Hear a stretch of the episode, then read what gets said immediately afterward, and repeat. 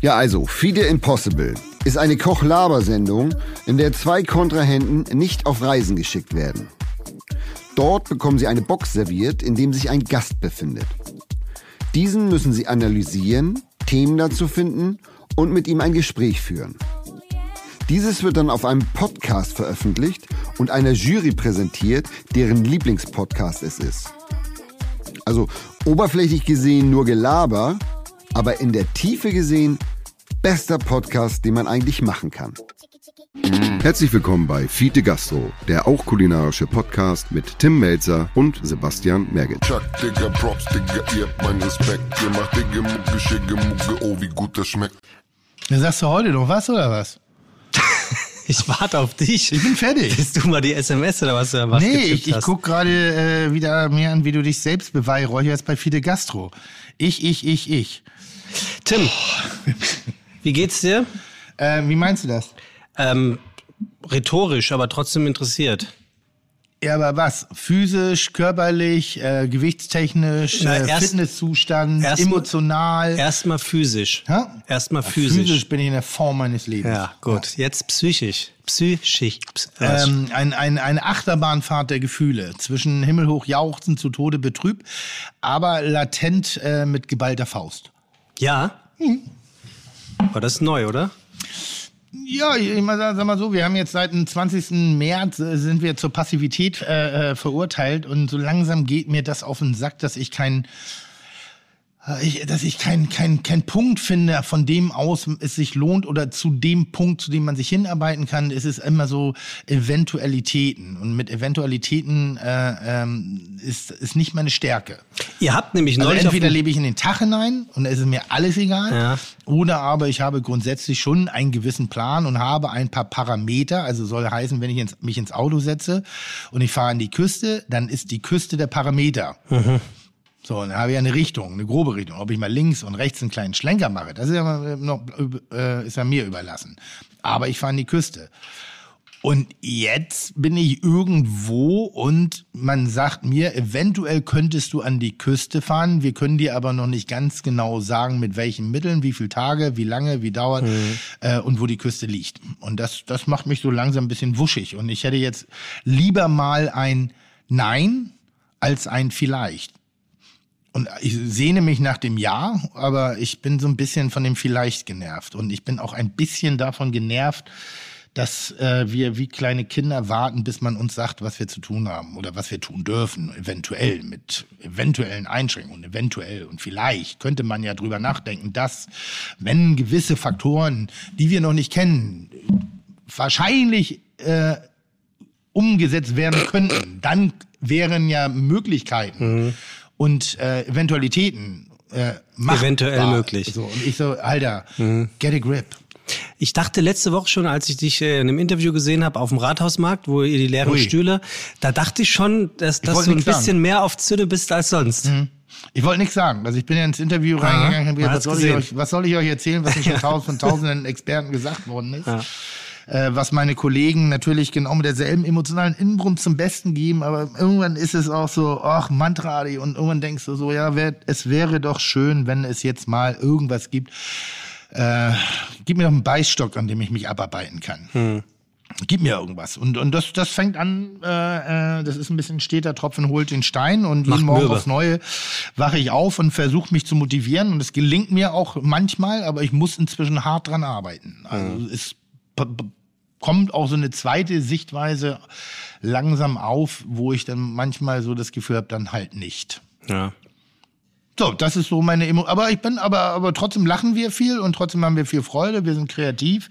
Ähm, wir wissen noch nicht, warum wir kreativ sind und wohin wir kreativ sein sollen, aber wir sind es.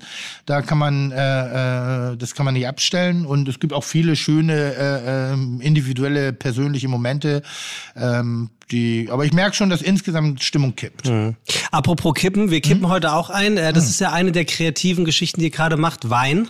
Äh, Da erzähle ich nachher auch noch was dazu, Mhm. Das was, das, von dir. was das für eine Geschichte Ja, ist. das finde ich lieb. Ähm, du hast ja in der letzten, äh, also in der Folge mit Monika, die übrigens, Alter, vielleicht die erfolgreichste Folge werden könnte, die wir jemals hatten bei Fide Gastro. Warum? Weil es gibt nicht einen einzigen Stinkstiefel-Kommentar und es gibt so viele Kommentare wie selten zuvor. Ähm, die Fiete-Welt liebt Monika Fuchs und ich glaube, Monika Fuchs liebt auch die Fiete-Welt. Deswegen hatten wir schon drüber gesprochen, ob wir sie vielleicht, ob sie der Tim Raue von Fiete Gastro wird und zwar einmal in, pro Staffel vorbei äh, gu- guckt. Ma machst du nicht auch noch einen zweiten Podcast jetzt? Ich mache noch einen zweiten Podcast jetzt, ja. Vielleicht- Aber nicht mit, nicht mit Monika. Aber vielleicht kann ich ja mit Monika statt dir arbeiten in Zukunft. Oh, dann nee. Oh, das ist biestig, ne? Nein, eine, ich habe ja mit gerechnet. Mit wem machst du einen zweiten Podcast? Äh, die heißt Monika Licht, äh, Monika, jetzt bin ich durcheinander, Katharina Lichtblau. Warum? Warum sie so heißt? Nee, warum machst du geheiratet. das? Naja, Corona-Zeiten, ne? Man versucht sich ja irgendwie über Wasser zu halten. Also Meine Jobs bedeutet sind dir alle, nichts, es ist nur Geld. Ey, ich, ich krieg nicht mal Geld dafür. Äh, Wo ist denn dann der Sinn dahinter? Naja, eine Art von Beschäftigungstherapie und Leidenschaften nachgehen. Du Spaß, Arsch. alles gut. Ähm, in Wie, dem hei- wie Podcast heißt das mit Ding? Lichtblau und Merget kann das wirklich Freundschaft sein. Ja, und worüber redet ihr so? Wir versuchen herauszufinden, ob es möglich ist, dass zwei Menschen, die sich nicht kennen, und wir kennen uns tatsächlich nicht, über einen Podcast so etwas wie eine Freundschaft aufbauen können. Das ist ein Projekt. Keiner weiß, wie lange das funktioniert und ob es überhaupt funktioniert. Ist sie heiß? Also ich glaube, die sieht nicht schlecht aus. Ich kenne ja nur ihre Stimme und die ist hot. Und du kennst nur ihre Stimme? Ja. Naja, klar kenne ich sie von Instagram-Fotos, aber du Also, weißt ja, wie es funktioniert, ne? Ja, aber das ist ja blöd. Ja. Das Aber die ist verheiratet und da, das, das, das ist wirklich links, ein rein du Nach platonischer... links oder nach rechts gewischt? Bei Tinder? Ich glaube, so heißt es. Ob ja. ich das... Ich hätte sie nach rechts gewicht. Also Rechts das, das Gute. rechts das ist gut. Gute, definitiv. Also geht da was? Willst Nee, da, da geht nichts. Die ist verheiratet und die ist happy und ich bin happy wie ich. Äh, ich kenne Leute, die waren verheiratet. ja. Also geht da was oder nicht? Nein, da geht nichts. So leid's mir tut. Weil's Genauso nicht- wenig wie mit Anastasia. Geht auch nichts. Der ging nichts, ne? Nein. Ihr habt euch nochmal getroffen, habe ich gehört. Hä? Habt ihr euch nicht nochmal getroffen? Nein. Oder an dem Abend? auch nicht? Auch nicht. Nein. Da ging gar nichts? Nein, da ging Warum gar nicht? nichts. Ich denke mal, du hast das versaut. Ich- ja. Ja, guck, guck auf dein Leben zurück. Ich kann doch nicht dein ganzes Leben versaut haben an der Stelle. Also jetzt mal ernsthaft. Wie kannst du mich dafür zur Verantwortung Nee, ziehen? so- es war eine Frage.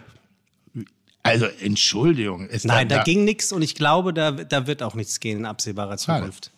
Weil die war drollig. Ja. Die hat auch zu dir gepasst. Die ist kleiner als ich sogar. Wer? Anastasia. Ist sie? Ja, ein ganzes Stück. Okay. Läuft das dann unter, schon unter Wachstumsstörung?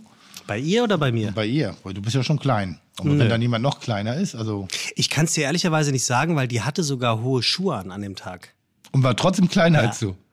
Ja. Hattest du auch deine hohen Schuhe an? Ich, ich hatte auch meine Deine, Plateauschuhe. deine an. Prinzschuhe mit den Inlays. Hast du sowas? Was sind denn Prince-Schuhe? Der, der mal so Schuhe an mit, mit, Ach, mit der mit, Sänger Prince. Ja, mit Hacken innen drin, ja, glaube so ich. Buffalo, nee, habe ich nicht. Okay, gut.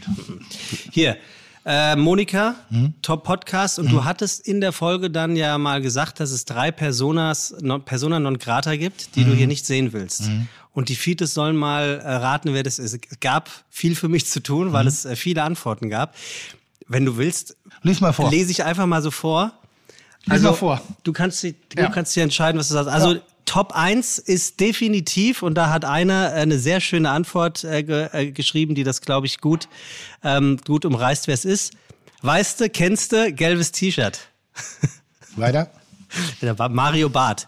Ist wirklich, Ich weiß schon, wer das Ach so, ist. Gnadenlose Nummer eins. Äh, dann gefolgt äh, von diesem Vegan-Koch, Attila Hillmann. Auf Platz zwei, der kam sehr, sehr oft.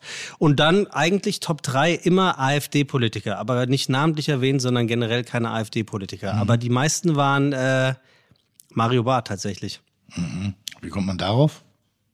Vielleicht noch aus der Folge mit Atze. Weil?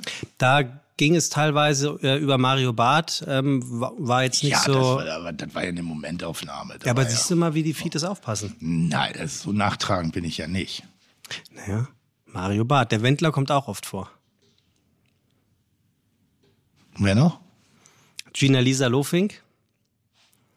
Donald Trump. Ronald McDonald, ja, klar. Äh, Mario Barth, Mario Barth, Horst Lichter. Ina Müller, die lustigerweise schon hier war. Mario Barth, Mario Barth, Mario Barth, Mario Barth. Thomas Gottschalk, weil er Tim nie auf die Couch gelassen hat.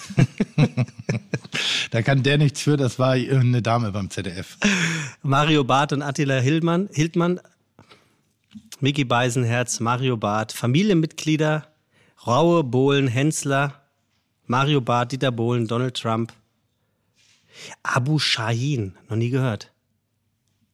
Ist es so Abu Shaka Heini? Ne? Weiß ich. Wahrscheinlich. Das will ich ja auch nicht haben, das gibt Ärger. Ja. Das waren so äh, die Sa Antworten. sagen wir es mal so, Einnahme viel. Einnahme viel. Einnahme ist dabei. Ja. Die anderen beiden waren, sind nicht aufgetaucht. Okay. Naja. Gut, weiter. Ähm, Leserbrief. Und zwar hat uns äh, geschrieben Katja, Katja Multerer. Und äh, die war ein bisschen traurig, wie wir über, über das Frankenland gesprochen haben im Podcast mit, ähm, mit Monika. Lieber Tim, lieber Sebastian, ich liebe euch in eurem Podcast und werde auch das, werde das auch weiterhin tun. Noch mehr, nachdem ich die bezaubernde Monika Fuchs kennenlernen durfte. Dies sei vorausgestellt, weil jetzt das dicke, fette Aber kommt. Wir Fränkinnen und Franken sind, wohl möglich selbst verschuldet, aber trotzdem traurig über unsere subtile Diffamierung wie Fränkinnen äh, als Pressack und schlechten Müller-Thurgau konsumierende Hintlerwelt, Hintlerweltler. Hinterweltler. Richtig ist, der Franke hat nicht das Zeug zum offenen und eloquenten Weltbürger, ebenso wenig zur Bewerbung seiner Delikatessen. Das ist er einfach nicht. Der gängige Fragesatz lautet Hä? Der übliche Antwortsatz Bastjo. Schade ist, dass sobald beim weltmännischen Nichtfranken Kenntnisse bezüglich hiesigen Kulturguts und Kulinarik fehlen, alles in die lächerliche Richtung abdriftet und schlussendlich eben nicht Sebastian Schuld Schluderig recherchiert hat, Box, äh, Thema Boxsack, sondern der Franke samt seiner Weine irgendwie rückständig, spießig und eben auf der Landkarte des hippen Hanseaten schlicht nicht präsent ist. Wir versuchen, bestehende Gastronomie, Gastronomie nach Kräften durch unsere Besuche zu unterstützen, weswegen auch viele tolle Angebote gerade in Verbindung mit dem mittlerweile echt geilen Frankenwein existieren. Es gibt hier sehr junge, sehr hippe und sehr gut aussehende Winzer. So ganz bierernst sollt ihr meine Kritik natürlich nicht nehmen. Natürlich steckt in vielem ein Körnchen Wahrheit, was aber wohl ebenso für die eine oder andere garstige und ewig gestrige Absteige in Hamburg, Berlin oder auch München gilt. Darum ein bisschen Mitleid mit dem wunderschönen Geheimtipp Franken samt seiner liebenswerten und sturen Menschen. Wenn es jemals eine Kitchen-Folge aus dem Land zwischen Main und Rhön gibt, seid ihr alle in meinem Garten zum Wein eingeladen, natürlich aus Wassergläsern. Ganz herzliche Grüße von der Grenze zwischen Unter- und Oberfranken, eure Katja. Ich meine, das ist immer das, das ganz Amüsante. Wenn, wenn sie selber schreibt, äh, die sturen, aber liebenswerten. Wenn, wenn, wenn ich das sage, dann klingt das diffamierend und derjenige darf es sagen. Äh, die Franken äh, haben einen riesen Platz bei mir im Herzen, weil sie so bockig sind und weil sie so ein bisschen in meinen Augen positiv unkultiviert sind, weil sie eben nicht ein, ein, ein Mainstream, äh, äh, eine Mainstream-Bevölkerung sind, sondern die haben Charakter. Das ist wieder der, der klassische äh, äh, Schleswig-Holsteiner, der ich ja bin. Ähm, da ist schon viel Ecke und Kante und manchmal ist unsere Verbalität eben nicht unbedingt dafür geeignet, kommunikativ zu sein. Also ich bin da schon echt das schwarze Schaf, glaube ich, beim Norddeutschen, was, was das Sabbeln angeht. Normalerweise sind wir wortkarg und das finde ich sehr, sehr liebenswert. Und ich finde auch, dass manchmal ähm, das, und das meine ich sehr, sehr positiv, das Einfache im Franken, das ist ja genau das, was eben das, das, das Besondere ausmacht. Aber ich kann es auch nicht anders formulieren. Sie sind halt manchmal ein bisschen schräg. Die und sie sind, auch selbst. Und ich meine ganz ehrlich, in, äh, wenn du durch Frankenland fährst und die ganzen Ranch, äh, die Ranchen da siehst, wo Menschen äh, mit Cowboyhüten rumfahren und, und Longhorn-Rinder züchten irgendwie so, und dann denkst du, ja, das ist schon echt seltsam hier, aber aber das macht es eben auch aus. Äh, es ist und das da muss man sagen, ähm, da sollen doch mal die Franken genauso wie ich das auch tue als Pinneberger, trotz einer vermeintlichen Schwäche von außen sich sehr stolz auf die Schultern klopfen. Sie sind zumindestens noch sowas wie ein Volk. Also, äh, also die Franken sind Eingeborene. So, das, das, das, der Franke ist der Franke und, und, und der nimmt sich dann nichts. Und der sollte da auch garantiert keine Minderwertigkeit empfinden. Ähm, das ist, glaube ich, ein bisschen resultierend raus aus der vermeintlichen, äh, äh, äh, ich sag mal, Minderwertigkeit gegenüber vielleicht dem Bayern, denn ich weiß, dass es da sehr viel Amositäten gibt, was jetzt Frankenland, was ist Bayernland irgendwie. Und ich kann mich noch dran erinnern, dass ich selber im Zirkus Krone aufgetreten bin im Rahmen einer, einer, was? Koch, einer Kochshow. Und äh, mein Opener, der hat, äh, hat mir immer ganz besonders viel Freude gemacht in Bayern. Ich hatte vier Abende hintereinander im Zirkus Krone. Und da ging es eben darum, dass ich als erstes auf die Bühne gegangen bin, um jetzt erstmal den Bayern zu erzählen, dass die richtig gute, äh, also, ne, dass der, der die wahre Wurst äh, eigentlich aus Norddeutschland kommt und dass die Weißwurst eigentlich auch nur mit Currywurst schmeckt und äh, mit Currysoße schmeckt und ähm, da gab natürlich immer einen Raum und da habe ich gesagt, nur eins muss ich euch auch noch sagen, in Hamburg spielen wir den besseren Fußball, daran kann man auch erkennen, wie lange das her ist. Kleiber Und dann, dann war mein Liebling und dann ging schon so ein Raun durchs Publikum und die ersten Bu die ersten Buhrufe gingen und Gegenstände flogen dann bei dem Satz äh, auf die Bühne, als ich gesagt habe, ach stimmt ja nicht, ihr habt gar nicht so schlechten Fußball in Bayern, ihr habt ja noch den ersten FC Nürnberg. und dann flogen in der Tat Gegenstände auf die Bühne. Und mein Gott, das ist doch das, was es und Gott sei Dank haben wir das. Gott sei Dank haben wir noch regionale Unterschiede und äh, äh, natürlich muss man das manchmal auch etwas äh, banaler Ja. charakterisieren, aber eben dadurch, dass man es überhaupt bemerkt und auch herausarbeiten kann, kann man eben sagen, dadurch wird man auch erst zum Charakterkopf. Mhm. Ich war immer sehr stolz drauf, wenn äh, äh, Switch war so eine so eine so eine Pro-7-Sendung. eine Pro-7-Sendung, wo man verarscht worden Gute ist. Sendung.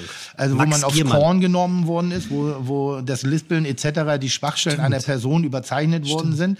Und man hat mich immer gefragt, ob mich das stören würde. Und ich sage, nein, wenn, ein, wenn eine Sendung mich aufgreift, mich überzeichnet zeichnet und Leute lachen darüber, heißt es ja, dass jeder, der darüber lacht, mich kennen muss. Also da habe ich sozusagen ein totales Ego-Ding draus Ja. gemacht. Gesagt, ich muss ja richtig berühmt sein, wenn es dafür reicht, in einer Comedy-Sendung verarscht zu werden. Und es war brillant gemacht. Max Giermann, äh, ein, ein, ein brillanter. Ja.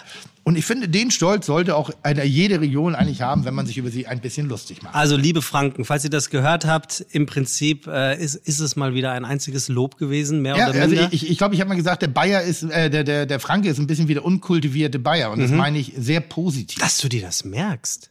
Was? Dass du dir das merkst, dass du das gesagt Nee, hast. äh, gut. Im Gegensatz zu vielen anderen glaube ich an das, was ich sage. Und meine das auch so, was ich sage. Auch manchmal eben halt mit einer leichten Einfärbung. Ja. Aber ich finde eben zu sagen, ach, also wenn ich jetzt sagen will, oh, der Frank, das ist so ein toller und liebenswerter und ist alles schön, aber Humor ist doch auch dabei. Mhm. Okay. Aber unterm Strich, Ja. ähm, vielen Dank für diese Nachricht und vor allem, sie spricht ja wirklich äh, sehr ernsthaft aus, was ich toll finde. Aber noch mal kurz zu Monika, dir hat es auch gefallen, oder? Also ich fand das ganz toll und vielleicht war die war, war diese Folge so toll, weil ich so ruhig war. Ich habe Ja. ja. kaum was gesagt. Die hat ja geplappert und geplappert und geplappert. Aber die, auch mal, wenn da jemand äh, äh, über 80 Jahre alt ist, der hat natürlich eine Lebensgeschichte. Weißt du, was sie sagte danach? Mist, jetzt habe ich gar nicht das erzählt, worüber ich eigentlich reden wollte.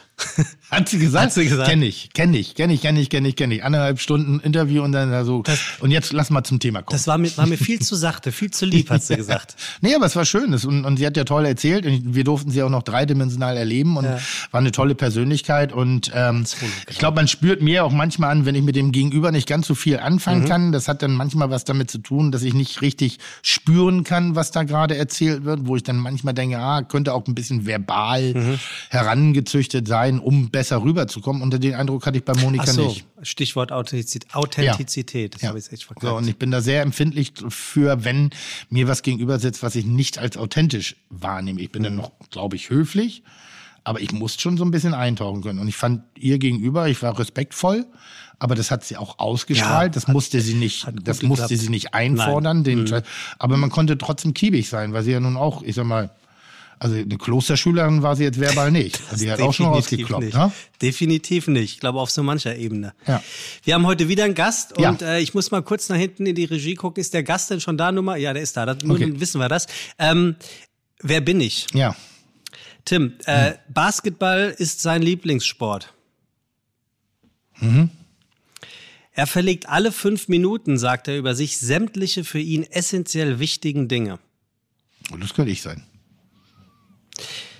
Ich habe jetzt gerade gestern, nee, heute, heute, heute habe ich eine Handytasche geschenkt gekriegt. Moment, Moment, definiere Handytasche. Ja, so ein Ding, was man sich so wie so ein, wie so ein Crackdealer um die Schulter hängt. Wirklich? Also da, wo normalerweise so in, in Berlin die, da Drogen drin sind. Äh, Wirklich so? Sowas und- habe ich geschenkt gekriegt von meinen? Mitarbeitern, weil die einfach jetzt in den letzten Wochen, ich bin ja täglich im Laden Ja. und ich bin auch dauerhaft im Laden, 10 bis 12 Stunden und die sind von mir genervt, weil alle 20 Minuten, wo ist mein Handy? Wo ist mein Handy? Wo ist, wo ist mein Kaffee? Wo ist mein Schlüssel? Wo ist mein Handy? Wo ist, und dann haben sie mir eine Handytasche geschenkt. Ich habe dann auch das Handy in diese Handytasche reingesteckt und habe aber 10 Minuten später hatte ich die Handytasche verloren. So eine Also- von Gucci also so? War, eine? Gangstertasche? Nee, so ein, so ein schönes, also, also so ein architektonisches Less is more, klassisch schwarz. gut. Ohne so. Aber ich- ist schon wieder weg. Ich habe verlegt, ja. Ja, gut. Ich habe vergessen, dass man es auch um die Schulter hängen muss. Er hat immer, finde ich sehr sympathisch, das ist ein R, wie du Mhm, schon hörst, fünf aktive Immo-Scout-Suchaufträge parallel laufen. Oh, das finde ich spannend, weil das, das, das, ich, ich, wenn ich wüsste, wie es geht, würde ich es auch haben. Ich, übrigens, äh, vielleicht, ich, ich suche gerade einen Baggersee. Also wenn jemand einen Baggersee zu verkaufen hat, Was? Eine Kiesgrube. bist Eine wirklich- Kiesgrube Ah, ja, Baggersee. Nee, du, du musst den Satz, du musst den Satz einzeln sehen. Übrigens, ich suche einen Baggersee. Ja. Ähm, Kiesgrube oder im Baggersee, wenn es geht im norddeutschen Die Raum. können aber auch schnell umschlagen, musst du aufpassen. Wie machst du, meinst du das? Ja, temperaturbedingt, dann sind die um und dann darfst du da nicht, nicht drin baden. Da mache ich Chlor rein. Ja, hast du auch wieder recht. So. Also- wirklich. aber, aber selbst wenn er Algenbefall ist, dann ist das so eine schöne türkisgrüne Farbe. Und dann hat man Ja. das Gefühl, man ist irgendwo auf den Bahamas. Im und eigentlich Prinzip- ist es nur, nur, nur, nur, keine Ahnung, Appen. Ich kann, erinnere mich noch, wie du mich in der Folge mit der Moses, mit Moses Pelham ausgezählt hat, dass ich eine drei- oder vier Zimmerwohnung suche, aber du sagst, du suchst einen Baggersee. Das ist, sagt, glaube ich, alles. Der Gast ist farbenblind. Er dachte bis vor ein paar Tagen tatsächlich, Mhm. Tiger seien rot-schwarz. Ja, hier ein bisschen hier viel, viel, wie, wie heißt denn das? Winnie the Pooh geguckt, oder nicht? Winnie Also, the Pooh. Hä? Da Nee. ist auch, da ist auch Trigger. Trigger ist, Trigger ist der Tiger, glaube ich. Und der ist, der ist rot-schwarz. Mhm. Ja. Er hat derbe Plattfüße. Äh, Digga, ja. Kommst du immer noch nicht drauf?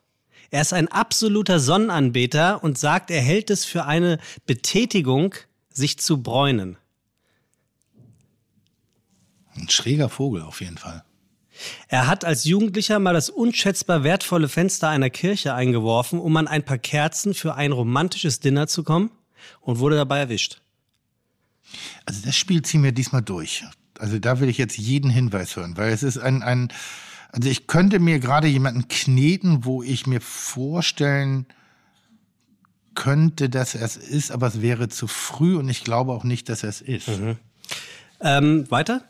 Er grillt für sein Leben gern. Ja. Da fällt mir übrigens ein super Witz ein. Na? Hör mal die Grillen. Ich riech nix. Weiter? Er spielt zu Hause Ballerspiele und flucht dabei wie ein Bierkutscher.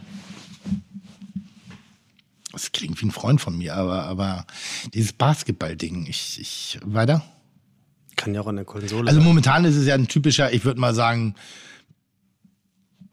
handwerklich interessierter mm, Endzwanziger äh, Lotter-Hipster, aber aber aber ohne ohne ohne Modebezug, sondern so so natural born Hipster. Weißt du so, so jemand, der dem du direkt in die Schnauze hauen möchtest, weil wenn der auf dem Bett also, also der einfach einfach gut aussieht. Also ich, Ich, ich ich bin wirklich gerade wieder beeindruckt. Ähm, also A, dass du tatsächlich immer zuhörst, was man dir so sagt. Und B, dass du jetzt eh- ähnlich wie bei Kitchen tatsächlich versuchst, weil das, was du eben gesagt hast, da kommen schon so ein paar Sachen gut hin, um quasi die Rezeptur in Form einer Person. Also ähm, er besitzt mehr Klamotten als Carrie Bradshaw, das ist die Olle aus Sex and the City, und behauptet ständig, äh, ich wollte nicht Olle sagen, sorry, ähm, ich er jetzt- hätte wollte ich nichts an- sagen, das fand- empfand ich jetzt gerade. Ja, ja, ja, Und ich ja, bin ja. der Asi bei uns, das fand ich sehr despektierlich. Ja, ja, das geht gar nicht. Das geht wirklich nicht. Deswegen sage ich ja gerade, das äh, wollte ich so nicht sagen.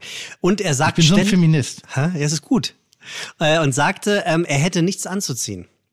Nochmal entschuldige, also er hat mehr Klamotten als die Carrie Bradshaw als Ja, die wunderbare Dame aus Sex in the City Ja. und motzt aber ständig, weil er nichts zum Anziehen hat. Er wird wahnsinnig, wenn er ein amtliches Formular ausfüllen muss. Er benutzt wahnsinnig gerne Ohrwattestäbchen und sieht dabei fast ein bisschen autoerotisch aus, wenn er sie benutzt. Und er hat dich zweimal bei Kitchen Impossible geschlagen. zweimal. Zweimal.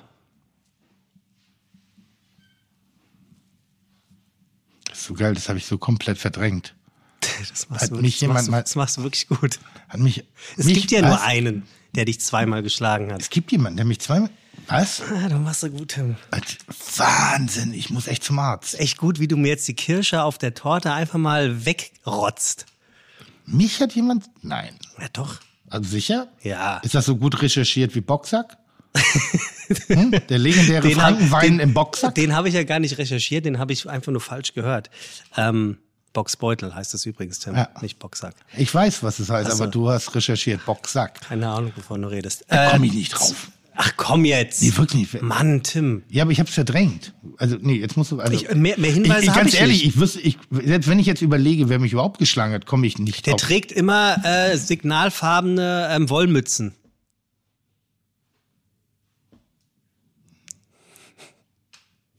Es wird eine, wird eine lange Wer bin ich äh, Mhm. Sendung heute. Ähm, der lebt aktuell in Berlin. Klar, Hipster. Ja. Klingt, klingt derbe nach, nach, nach so einem Hipster, nach so einem, nach so einem, ja, halt. Hat einen Stern. Wer nicht in Berlin? Jede Imbissbude in Berlin hat inzwischen Stern. Rauer hat sogar zwei. Hat er, ne?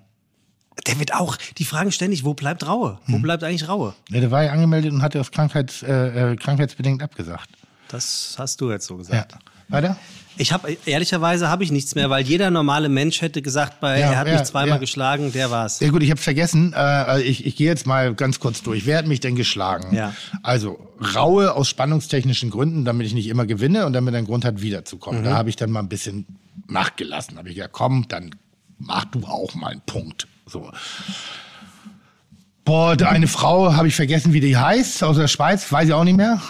Äh, scheint aber auch eine Farbenschwäche zu haben, zumindest was die Haarfarbe angeht. ähm, Das, die waren lila, glaube ich. ähm, boah, denn, wer hat mich denn noch? G- Gibt's noch jemanden, der mich geschlagen hat? Ah, wahrscheinlich. doch, doch, doch, doch. Basketball? Ja, aber, aber, aber, aber ernsthaft. Selbst wenn der Korb auf 1,40 Meter hängt, würde der kein Dunking hinkriegen. Er hat einen Bauchweggürtel, das habe ich noch vergessen.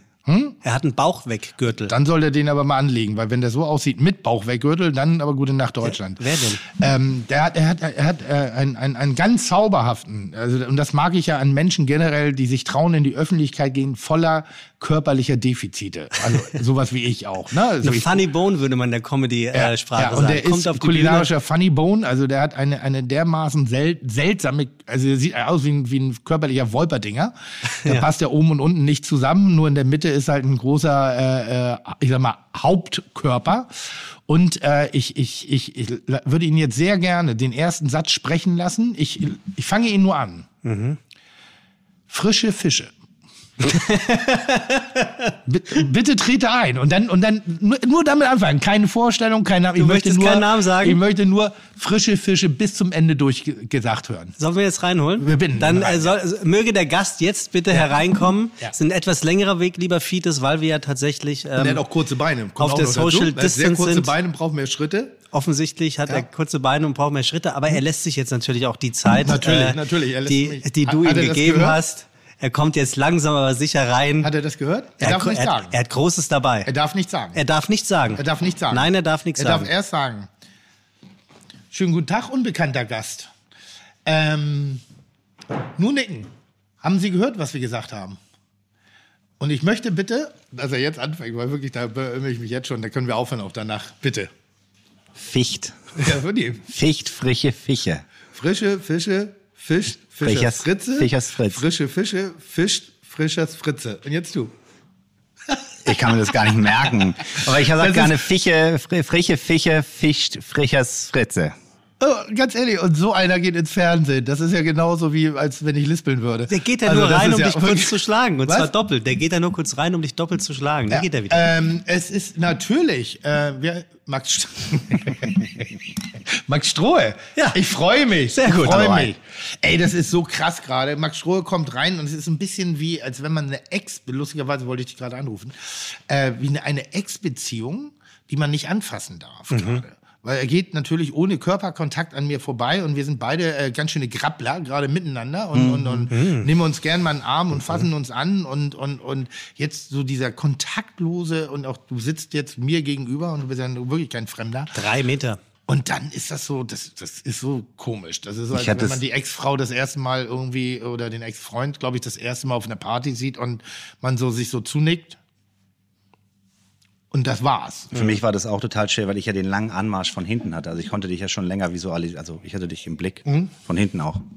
Äh, bist du operiert oder ist das der Mund? Das ist der Mundschutz hier. Ich weiß, wusste nicht, ähm, genau. Also der Mundschutz gehört natürlich woanders hin, aber der ist halt immer am, am Arm. Toll. Max Strohe, in der Tat, jetzt, ich kann es ja jetzt rauslegen, ich weiß natürlich, wer mich zweimal geschlagen Aber hat. erst dann hast du gewusst, dass das ist. Vorher war dein, dein Knetmenschen. Nee, bei dem Ohrending, bei dem? Ohrending, das hast du mir mal erzählt, dass du wahnsinnig gerne in den Ohren fummelst irgendwie so und mit dem Basketball, da war ich, ich meine, das hast du mir auch schon mal erzählt und dass ich mich damals schon beömmelt habe. Farbenblind Weil- weißt du auch. Weil, weißt du auch. Bitte? Farbenblind Farbenblind weiß- weiß ich auch, ja. genau. Und beim Basketball, ich weiß noch meine Antwort, ich habe gesagt, dann spuck ihn aus. Max, Max ist Max ein, ein hervorragender ähm, Gast, allein schon in der Vorbereitung. Der gibt dir alles, was du von ihm willst. Der hat mir so viele tolle Sachen äh, über sich und auch Tipps für die Ideen für die Sendung Ja. heute gegeben. Guter Mann. Max Strohe, äh, seines Zeichens wirklich ein, ein, ein, ein mir liebgewonnener und ich glaube werdender Freund, und das meine ich jetzt nicht einschränkend werdend, aber ich schmeiße jetzt auch nicht sinnbefreit mit dem Begriff Freund rum. Und wir haben ähm, uns jetzt ein paar Mal getroffen und es ist wie eine, eine brüderliche äh, äh, äh, Sympathie und Über Überschneidungskompatibilität, die wir miteinander haben, dass ich wirklich sage, also auch nach dem, was du beschrieben hast, dachte ich, das muss ein Freund sein. Also auch wenn nicht, dann möchte ich, dass es ein Freund von mir ist. Weil Sehr viele Charakterzüge, die ich sehr sympathisch finde und sehr schräg finde. Äh, wir haben uns kennengelernt durch, Kitchen Impossible. wirklich durch Kitchen, Ja, ne? klar. Ja, ja, haben uns das erste Mal gesehen. So, äh, Da war ich schwer aufgeregt. Du bist, ähm, das war damals so geplant, dass ich dich ja nicht sehe, bevor du quasi in die Küche kommst, also aus äh, Dramaturgiegründen. Und, Mhm. Also beim äh, Kickoff? Genau, beim Kickoff. Und ähm, wir sind uns aber da schon quasi im Türbogen zum zweiten Gastraum bei uns, der zur Küche führt, ähm, quasi in die Arme gelaufen. Und ähm, das war ein sehr äh, prägendes Erlebnis für mich. wie ist das denn eigentlich so für euch, wenn ich den Raum betrete? Für mich, also ich kann ja für die anderen nicht sprechen, weil ich mit den anderen ja gar nicht so viel zu tun habe und die auch nicht so gut kenne. Aber für mich war das natürlich großartig. Also ich war unheimlich nervös. Ich bin natürlich jetzt heute auch nervös. Ich bin immer nervös, egal wie oft ich äh, jetzt irgendwas was mit Medien zu tun habe, zum wievielten Mal ich irgendwas mache. Ich bin immer fürchterlich nervös. Ich habe auch äh, einen Kopf, als hätte ich gesoffen gestern. Ich leuchtere, ich habe richtig heiße Ohrläppchen. Das ist also unheimlich großartig.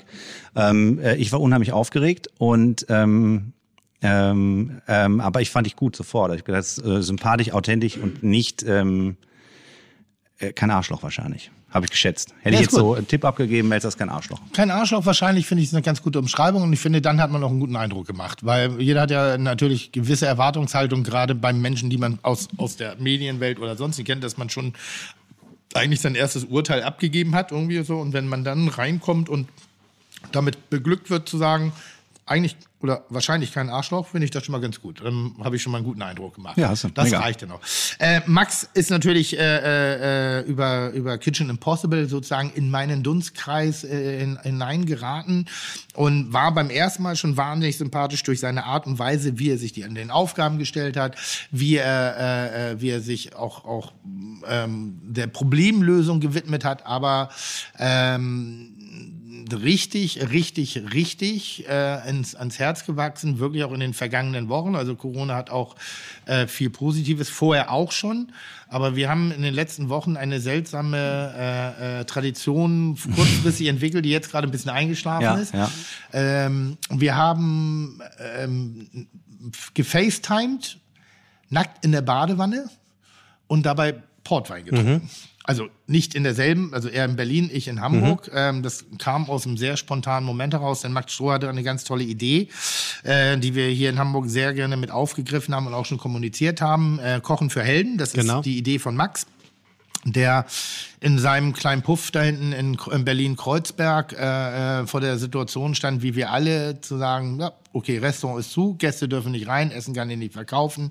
Jetzt habe ich aber noch Ware da, äh, was mache ich damit? Und da das eine kleine Spelunke ist, hat er eben keinen äh, äh, Froster, wo man reingehen kann. Und Doch, doch, den habe ich schon. Ja. Ist voll mit Rückstellproben. und hat aber, äh, Rückstellproben, genau. Und hat äh, aber eben diese Idee gehabt, die, die vorhandenen Zutaten so zu verkochen und sie dann eben an Menschen auszuliefern, auszugeben, for free, die den damaligen genannten Funktionsberufen angehörten. Also die praktisch äh, äh, sehr im Fokus standen, weil sie trotz gegenteiliger Empfehlungen, was Verhalten angeht, eben tagtäglich zur Arbeit gegangen sind und praktisch die Nation aufrecht gehalten haben. Und das haben wir lustigerweise, äh, äh, plauderten wir drüber und ich habe das gesehen und ich habe diesen Hashtag damals gesehen, Kochen für Helden. Mhm. Das ist ein guter Hashtag. Lass, lass uns das, dürfen wir das nutzen Und hier ein. Top-Logo übrigens. Bitte? Top-Logo. Das gab's da noch nicht. Ah, okay. An dem Tag gab's es noch nicht. Ah, okay. Also das war, das Super ging Logo. alles rasend schnell. Ja, ja, also wir ja, reden hier wirklich von zwei, drei, vier Tagen und äh, äh, Magst du sowas generell, jemand, wenn jemand ein Macher ist, der schnell Dinge macht, oder würdest du eher sagen, drüber nachdenken und gucken, ob es überhaupt äh, funktioniert? On-off. Also es gibt Dinge, wo ich sage, brauchen wir nicht machen. Äh, ähm, und dann gibt es wieder Dinge, und ich versuche inzwischen, ich bin ja auch so, ein- so, ein- so ein Hans Dampf, schnelle Ideen schnell umsetzen und dann aber auch schnell merken, dass ich an meine Grenzen komme. Das, die Erfahrung habe ich inzwischen gemacht. Ich bin ja ein paar Jahre älter als Max und äh, äh, äh, äh, und habe meine Erfahrung gemacht, dass manchmal vielleicht ein bisschen Nachdenken auch angebracht ist, auch wenn es mir schwerfällt, nach wie vor. Aber sind wir sehr. Erzähl, jetzt du. Worüber soll ich reden? Darf Ja, ich reden? Ich Ja, kann Max natürlich auch nochmal vorstellen, das hätte er sich verdient, Tim. Ne? Wir haben natürlich immer eine kleine Vorstellung für den Gast. Das kannst du dir jetzt eigentlich auch nochmal anhören. Okay. Max Strohe, a.k.a. der Double Maker, arbeitete nach Abschluss seiner Lehre als Koch in einem Seniorenheim. Mittlerweile lebt Max Strohe, a.k.a. Tim Einschmelzer, in Berlin und eröffnete im Herbst 2015 das Lokal Toulouse-Lautrec, das nach dem französischen Maler Henri de Toulouse-Lautrec benannt wurde. Toulouse? Toulouse. Toulouse? Toulouse. Toulouse. Mittlerweile, ähm, jetzt Dankeschön einmal fürs Durcheinanderbringen. Die Schreibweise des Restaurantnamens unterscheidet sich übrigens deutlich von der des französischen Meisters, womit Maximilian Strohe, aka Sieger der Schmerzen, unterstreichen will, dass er mit dem klassischen französischen Küchendasein nichts zu tun haben will. Fun Fact, Max Strohe, aka Tim Wehr, überlegt gerade intensiv, sein Restaurant in Kitchen Possible umzubenennen. Das bohemartige Restaurant erhielt zwei Na Jahre nach Eröffnung einen Michelin-Stern und sein Kompositionsprinzip ist das folgende. Eine Hauptzutat wird von kleineren Sachen umtanzt, nicht beliebig, sondern auf Rhythmus und Harmonie bedacht. Der Gast sticht beispielsweise in eine Schale mit dem Löffel durch den oberen Spargelschaum und erwischt dabei darunter auch etwas vom weich gegarten Eigelb, Kapuzinerkresse und Bärlauch-Rapsöl. Man könnte sagen, Max Strohe, aka Tim Alka-Seltzer, hat seinen eigenen, sehr erfolgreichen Weg gefunden. Wir aber meinen, Max Strohe, aka der zu Bullerei- Bulle-Breischläger, hat den Weg endlich zu uns gefunden und sagen, herzlich willkommen bei Fide Gastro, Max Strohe. Hallo. In der Tat. Hi. So, Pass mal mal. auf, äh, das, das Problem zwischen mir und Max ist, dass ich ihn so wahnsinnig gut kenne. Mhm. Ich würde dir das Gespräch heute mal überlassen. Ah, Dankeschön. Das ist die erste Sendung, wo ich dachte, ich bereite nichts vor, weil ihr beide werdet die ganze Zeit reden. Mhm. Und dann dachte ich mir, ich kenne doch den Tim ein bisschen, vielleicht bereite ich doch was vor. Ja. Ähm, ich hab- Wahnsinn, ihr kennt euch also auch so gut. Ich habe mir äh, gedacht, wir müssten über zwei Dinge reden. Erstens trotzdem noch einmal über Küchen, äh, über Kochen für Helden, dass wir da dieses Thema noch einmal aufmachen, was das ja nicht nur für einen Erfolg mittlerweile geworden ist, sondern wie wichtig es für die Gastronomie ist. Und dann, Tim, wollte ich dir heute die Chance geben, ähm, Max endlich mal zu schlagen. Physisch.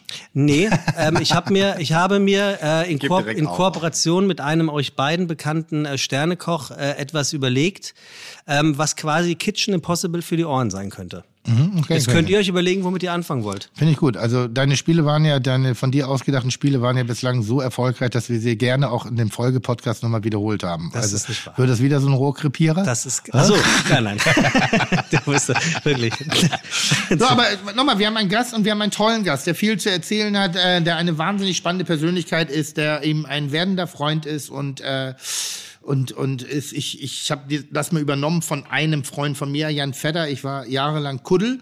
Kuddel war die Vorstufe zum Freund und Freund waren wirklich war ein ganz enger, intensiver Kreis und er hat mich an einem Abend zur Seite genommen und hat gesagt, Tim, ab heute bist du kein Kuddel mehr. Ab heute bist du ein Freund. Und das war äh, ganz rüsig. Und ein bisschen sehe ich das inzwischen auch so. Ähm, ähm, also, aber alle Parameter da. Du brauchst nichts weiter tun. Du brauchst äh, keine, keine Bewerbungsgeschenke dalassen, um noch mehr Sympathien zu machen, sondern ich mag das ja eben Menschen, mich drauf einzulassen. Und ich glaube schon, dass du ein Freund bist. irgendwie. Oh, das ist ja lieb, danke. Ja, wirklich. Und umgekehrt? Absolut. Ja, ist, das ist Es super. ist eigentlich, glaube ich, normalerweise für mich in meinem, ich bin ja ein bisschen jünger als Tim, wie er das schon gesagt hat, oder umgekehrt.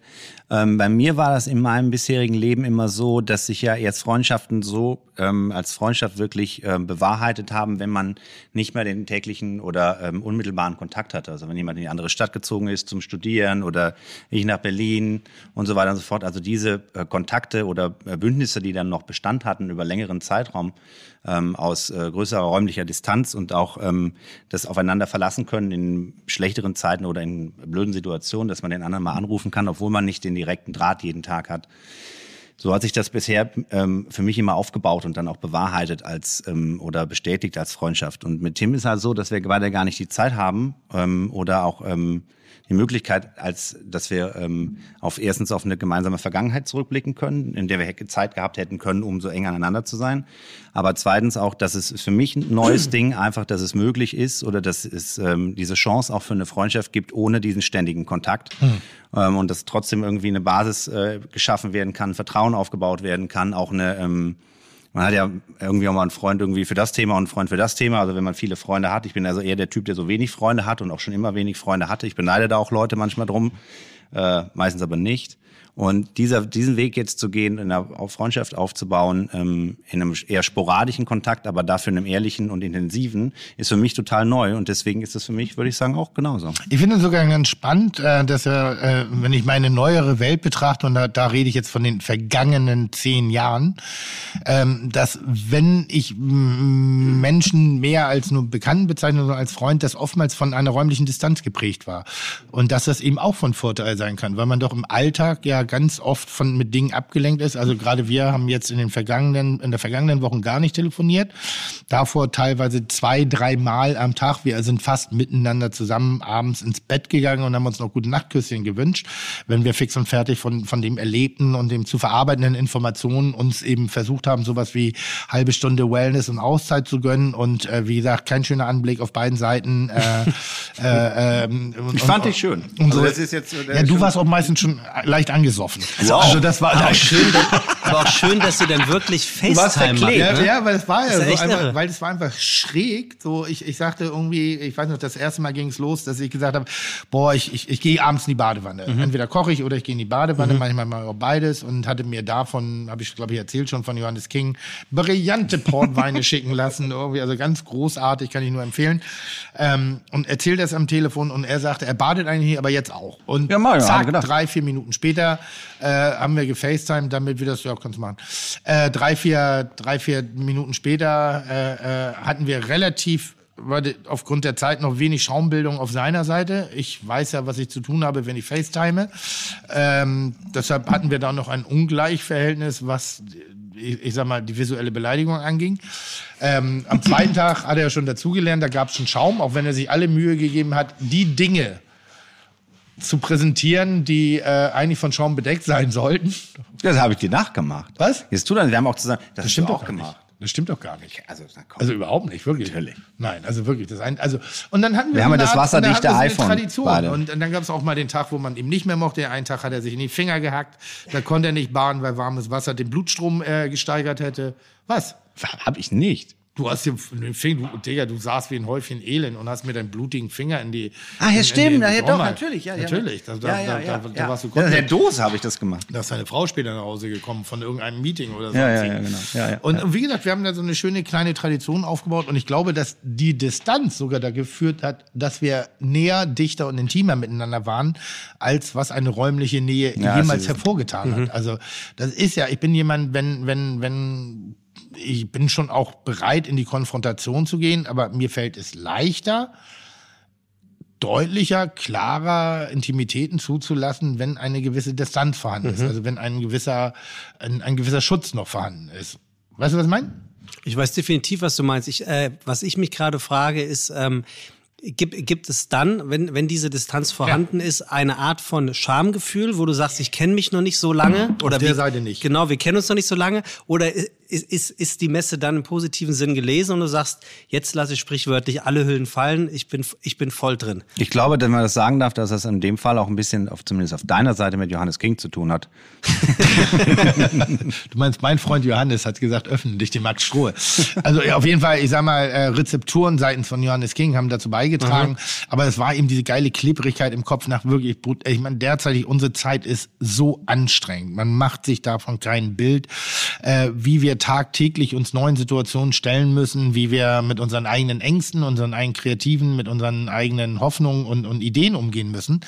Und da gehst du wirklich abends ins Bett, als ob ein Zug über dich rübergeballert ist. Und ähm, das hat uns in der Zeit halt sehr, sehr miteinander vereint. Und dann ist ihm diese schöne Idee von Max auf den Tisch gekommen, ähm, die auch diesen intensiven Kontakt hervor, also erstmal eingefordert hat. Kochen für Helden. Kochen für Helden. Wir haben uns sehr stark ausgetauscht mit Informationen. Äh, Max war am Anfang alleine in Berlin. In Hamburg sind wir gleich mit drei, vier, fünf, sechs Gastronomen gestartet. Irgendwie ähm, alles und dann, dann kam die das Logo aus Berlin dazu. Irgendwie dann entstand die gemeinsame Idee, würde ich sagen, zu sagen, warum, la- lass uns versuchen das so präsent zu machen, dass wir mehr Nachahmer finden, dass wir einen gastronomischen Gesamtwirkung haben. Vorher war es eine kleine zauberhafte Idee zwischen oder von einer Person, die aufgegriffen worden ist, von anderen Personen, um zu sagen, das ist gut, lass uns das machen. Und dann aber zu erkennen, wie zauberhaft dieses Projekt eigentlich ist und welche Macht das eigentlich entwickeln kann und wie, wie, wie positiv sich äh, äh, eben auch die Gastronomie dadurch präsentieren kann, obwohl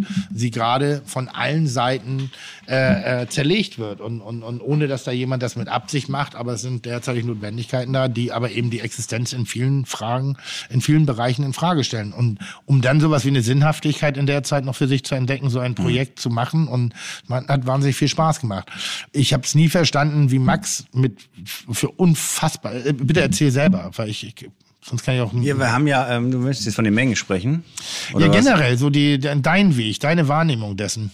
Ja, also wir haben, wir waren äh, tatsächlich nur zwei Tage zu Hause. Ähm, ähm, also mein Team, äh, meine Partnerin und ich. Ähm, ich dachte eigentlich, es wären äh, mehrere Tage gewesen. Habe ich im Nachhinein mal rausgefunden, äh, dass es nur zwei Tage waren. Und ähm, dann war uns relativ schnell klar, dass die ähm, dass die große Herausforderung in der ungewissen Zeit einfach das Mentale oder auch das Moralische sein wird. Ne? Also wie steht man das durch? Wie beschäftigt man sich so einer selbst auferlegten Quarantäne oder ähm, flatten the curve, bleibt zu Hause und so weiter. Und ähm, dann gab es einen Anruf äh, vom, von einem äh, ähm, äh, großen Lieferanten.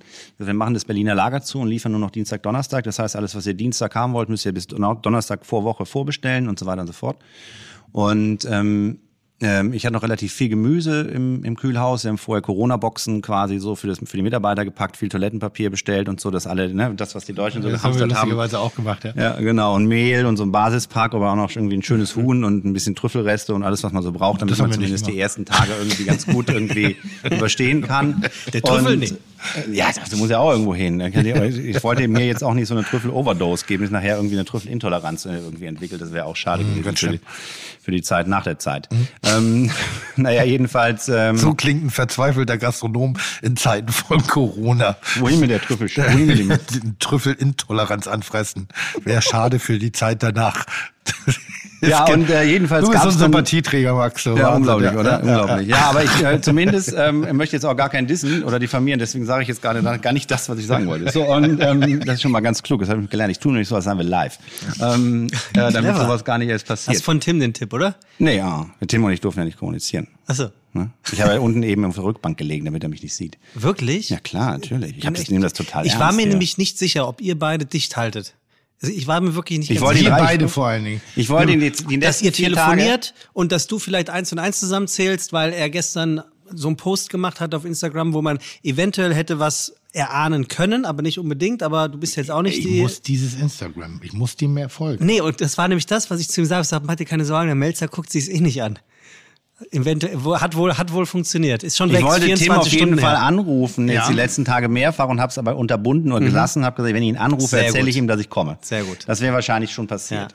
Äh, vor allen Dingen in der Badewanne. Jedenfalls haben wir dann jetzt, um äh, Kochen für Helden, ähm, also meinen Stand und Punkt der Dinge quasi jetzt mal zu Ende zu führen. Äh, wir haben gekocht, ich habe gekocht im Laden, in der Küche. Es gab von dem Lieferanten, der seine Liefer- oder Zustelltage geändert hat, ähm, eine große Menge Fleisch, also 250, 300 Kilo, was natürlich ein bisschen zu viel war, um nur in die kleinen Praxen zu liefern, was unser erster Gedanke war. Also im Kiez vom äh, im kleinen Kreis von innen nach außen größer werdend. Äh, Ilona Scholl, meine wunderbare Partnerin und Lebensgefährtin, hat dann äh, ein bisschen rumtelefoniert und dann gab es tatsächlich Resonanz. Also habe ich dann ähm, aus wunderbarem, richtig gut gereiftem äh, Entrecote, was man normalerweise eher ähm, äh, zu einem guten Steak verarbeitet, Gulaschsuppe gekocht, um dann eine große Menge draus zu machen, weil mir auch klar war, dass ich jetzt keine, erstens habe ich keine Verpackung, zweitens äh, muss ich alleine packen, ähm, drittens, äh, wenn ich Steak schneide, wie sollen die Leute sich das warm machen? Das wäre jetzt auch eine Schande, das irgendwie äh, durch äh, zu servieren. Also habe ich gesagt, okay, machen wir eine Suppe, dann ist natürlich das Fleisch auch durch, aber es ist dann so mürbe gekocht. Also gute Gulaschsuppe, Zeiten der Krise, äh, schlechte Zeiten, Leute krank, Krankenhäuser, also so ein Oma-Gericht, Wohlfühlgericht, also Gulaschsuppe gekocht und dann haben wir versucht, oder beziehungsweise haben wir das verteilt. Und dann haben Tim und ich irgendwann gesprochen. Ähm, wir hatten dann ähm, ähm, diesen Kochen für Helden Hashtag war auch so ein Not-Hashtag. Ne? Das war jetzt keine äh, große Eingebung, wir, wie nennen wir das Ganze oder soll das, was machen wir da draußen? Das war wirklich ein Zufall. Ne? Kochen für Helden irgendwo Hashtag, weil ich vorher so eine äh, Story bei Instagram gemacht hatte. Ilona hat parallel einen Post bei Facebook gemacht und dieser Facebook-Post bei Facebook passiert, passiert ja nicht mehr so viel, habe ich zumindest den Eindruck. Und ähm, der ist so mega durch die Decke gegangen, irgendwie 480 Mal geteilt, so 250.000 erreichte Menschen und dann gab es unheimlich viel Zuspruch und unheimlich viele Nachrichten. Und so ist es dann quasi ähm, entstanden. Tim, ich habe dann Tim angerufen oder Tim mich, wir haben darüber gesprochen. Richtig. Natürlich. Hattest du in dem Moment, wo er das ähm, quasi aus, den, aus der Not geboren hat, dir gedacht, äh, das habe ich ihm zugetraut, das ist, er hat so ein, so ein soziales äh, Engagement oder dachtest du auch so, wow, damit hätte ich jetzt gar nicht gerechnet? Äh, Also du erwartest eine ganze Menge, was ich denke. Naja, Aber ich, so viel ist bei mir da oben nicht los. Also ich, solche Fragen stelle ich mir gar nicht. Also ich, weißt du, was ich meine? Das ist so. Hat das nicht auch in dem Moment, wo es ist, dann ist das, ist das. Also ich, ich, ich denke so nicht. Mhm. Also ich erwarte nichts im Vorfeld, ich denke nichts im Vorfeld. Aber so geht mir das auch ganz oft. Ich reagiere auf die Dinge, die sind und dann finde ich das bemerkenswert und dann finde ich das gut und ich habe, wir haben, äh, äh, also das ist so wie, wie seine Umschreibung. Mhm. Ähm, nichts davon ist, was ich hätte in irgendeiner Form, also ihm zugeordnet, Mhm. aber in der Summe wurde immer ein immer besseres Bild von einer Person, äh, ähm, die in seiner Gesamtheit mir sehr sympathisch ist. Und äh, das ist genau da der weitere Punkt. Und ich denke auch, ähm, mein Leben, das, das, das, das, Schöne an, an, an meinem Leben ist, dass ich die Dinge gerne oder dass ich die Dinge mache, die ich gerne mache. Und ich mache sie zum Teil, um meinen Lebensunterhalt damit zu finanzieren. Allerdings mache ich sie zum großen Teil, weil ich einfach Freude dran habe. Und in der, in der Situation, als sie denn da war, mir kam das auch gar nicht wie so ein Charity-Ding vor, sondern das war einfach für mich eine logische Konsequenz dessen, wo ein, der Gedanken, die, das Saatgut im, ähm, bei einem Freund en, entstanden ist und deshalb zähle ich solche Menschen ja auch zu meinen Freunden. Also meine Freunde sind schon smarte Menschen. Das sind keine ignoranten äh, äh, äh, Lutscher irgendwie so, sondern das sind das sind Menschen, die schon im Kontext zur Umwelt sich befinden. Mal intensiver, mal weniger intensiver, aber jeder ist da, also als- also auch die, das, was denn hier in Hamburg draus entstanden ist, war einfach ein, eine eine eigentlich eine Selbstverständlichkeit. Also das habe ich nie hinterfragt. Ich finde, wenn man von außen drauf guckt, ist es bemerkenswert, was diese Krise ähm, aus unterschiedlichen Charakteren, äh, mit unterschiedlichen Weltbildern, Philosophien, kulinarischen Konzepten äh, äh, herausgeholt hat, um eine Einigkeit an den Tag zu legen, wie sie sich strukturiert haben, gemeinsam äh, Lieferstrukturen, äh, äh, Liefermöglichkeiten, äh, Lagerkapazitäten, Lagerverwaltung, ähm, Austausch von Materialien, Ideen, kreativen Möglichkeiten hervorgerufen hat. Aber am Ende des Tages ist das basiert mein Leben auf diese Art und Weise zu leben, am Austausch und am Teilen. Und ähm, am, ich glaube, deshalb sind Max und ich auch so, wie wir sind und auch so, deshalb sind wir auch so miteinander, wie wir sind, weil eine, eine Grundstruktur im, im, im Empfinden für die Umwelt, die sollte sich immer überschneiden. Ne, ich, ich meinte es dann auch eher übergreifend, weil wenn, wenn du nicht so tief in der Gastronomie steckst wie du oder wie Max jetzt oder wie alle eure Gastronomiekollegen und von außen darauf guckst, was ihr jetzt alles in dieser Krise macht, äh, bei Kochen für Helden angefangen und jetzt bei diesen Weinen mit von Weinfamilie, wo ich auch gleich nochmal kurz drauf äh, zu sprechen komme, ähm, aufhört zu, nachzu, drüber nachzudenken scheint ihr ja in der Gastronomie kein große, keine große Art von Konkurrenzgedanken zu haben, in der Krise schon gar nicht, sondern für euch scheint es völlig klar zu sein, hier hilft man sich. So. Jetzt sind es elf, glaube ich, elf Bundesländer, in denen Kochen für Helden stattfindet. Und für den Außenstehenden, ich sehe es gerade an ein Fragezeichen im Auge, ich glaube, für den Außenstehenden, nicht Gastronomie-internen, ist das alles andere als selbstverständlich, was ihr da auf die Beine stellt und was ihr da tut. Wenn man bedenkt, dass ihr euch den Arsch abarbeitet, aber nicht einmal dabei Geld verdient. Ganz im Gegenteil. Ja gut, es hat ja zum einen auch einen selbsttherapeutischen Zweck, also für Ja, bei mir, ne? also dass man nicht die ganze Zeit darüber nachdenkt. Ne? Ich habe aber dann, mir ging das auch so, wenn ich gefragt wurde äh, von, äh, von Presse oder von Leuten, ja, und wie überlebt ihr jetzt oder wie generiert ihr jetzt Kohle? Wie lange haltet ihr das durch? Habe ich gesagt, Entschuldigung, ich verstehe die Frage nicht. Also ich bin halt gerade ganz woanders. Also ich für meinen Teil. Klar, ich spielt das eine absolute Rolle. Wie geht's weiter in der Gastronomie? Ne? Und ähm, wie bezahlen wir unsere Mitarbeiter? Wie können wir unserer Verantwortung nachkommen? Äh, unseren Mitarbeitern gegenüber, ähm, unserer Familie? Wie kriegen wir die Kohle? Wie halten wir das beisammen? Wie können wir wirtschaftlich überleben und so weiter und so fort? Aber in dem Moment, wo ich oder wir im, bei uns im Laden Kochen für Helden gemacht haben oder für Helden gekocht haben, war ähm, die Verantwortung, äh, die, die wir nach, die wir versucht haben zu erfüllen, war die, ähm, einen Teil beizutragen, dass die Kacke nicht schief geht, ne? Oder irgendwie ähm, was zu leisten, was also wir können ja so viel nicht machen. Also ich kann halt nichts außer kochen. So, ne? Ich hätte jetzt vielleicht noch jemandem hingehen können, irgendwo hingehen können, was vorlesen können, irgendwie mit meiner schönen Stimme und so. Das hätte natürlich nicht so viel genutzt. Und das war für mich einfach in dem Moment hatte das Priorität. Und da gab es, glaube ich, auch ähm, wenn es schon mal auch äh, und Aber, aber wenn du sagst mit deiner Stimme übrigens, mir geht ja gerade wirklich ein Gedanke durch. Wenn Jan Delay mal nicht mehr Rabe Socke lesen will, dann ne, das. bist ja, du da dran. Natürlich, natürlich. Ja, Hamburg und so. Ja, oder, oder irgendeine so eine Janusz-Figur, irgendwie so mit einem speziellen Ja. Spracheinschlag. Ja, Also- das könnte passen. Hä? Aber nicht Fischers Fritz. Nee, nee, nee, nee. nee. Nee, aber, aber es, also da würde ich mich mal bewerben. Wenn du Management hast, würde ich da mal ein bisschen hausieren gehen. Ja, mach ich. Hörbücher einlesen. Dann brauche ich noch Herr von Edenanzug. Hm? Zum Lesen. Also, wer hier Hörbücher einzulesen Nein, ich glaube, also, äh, weil ich, die, die Frage ist, so- ist so ganz, ganz, ganz komisch. Wir, wir sind ja nicht morgens aufgestanden und haben gesagt, oh, jetzt müssen wir mal was Gutes tun, sondern es war für uns sinnvoll. Und ähm, ich, also bei, auf meiner Seite war es so, dass ich äh, mich früh mit der Situation auseinandergesetzt habe, für mich ein, äh, ein, ein, ein, ein äh, Krisenplan entwickelt habe, der eigentlich darauf basierte, für einen gewissen Zeitraum untätig sein zu müssen, mit einer gewissen Lockerung. Ich hatte einen Worst-Case-Plan, dass der betraf die Krise bis in den Mai hinein. Jetzt werde ich leider damit total konfrontiert. Und ich habe gar nicht mitbekommen, wie schnell die Zeit gerade vergangen ist. Wir sind seit sechs Wochen geschlossen. Ja. Das ist irre. Sechs Wochen, einfach Betriebsverbot. Und die Tage gehen schneller rum, oder? Wahnsinn, wahnsinnig. Und am Anfang war das ganz klar, wo wir sagen, komm, lass doch was Schlaues machen, lass doch was Intelligentes machen. Da ist Ware, die muss weg und bevor die weggeschmissen wird irgendwie, und die wurde auch, wir haben die nie jemandem weggenommen, also nur um Leute außen zu beruhigen. Das ist keine Ware gewesen, die irgendeiner Tafel oder irgendeiner anderen Institution, das wäre Ware gewesen, die verkommen wäre. Und mit unserer Kreativität wurde die toll gemacht und jetzt verkaufen konnten wir zu dem Zeitpunkt noch nicht, war, glaube ich, noch verboten. Oder, oder unsere Strukturen waren gar nicht dafür da und dann haben wir ausgegeben. Du hast, äh, äh, glaube ich, in deinem kleinen Laden für 800 Leute gekocht irgendwie äh, in der Spitze. Wir kochen zwischen 250 und 350 Portionen am Tag. Wir haben Einzelportionen gemacht. Da war die Möglichkeit eben auch im, in einer Art Catering-Struktur zu arbeiten. Also sprich, dass die Leute sich selber auch eben das Essen auffüllen konnten.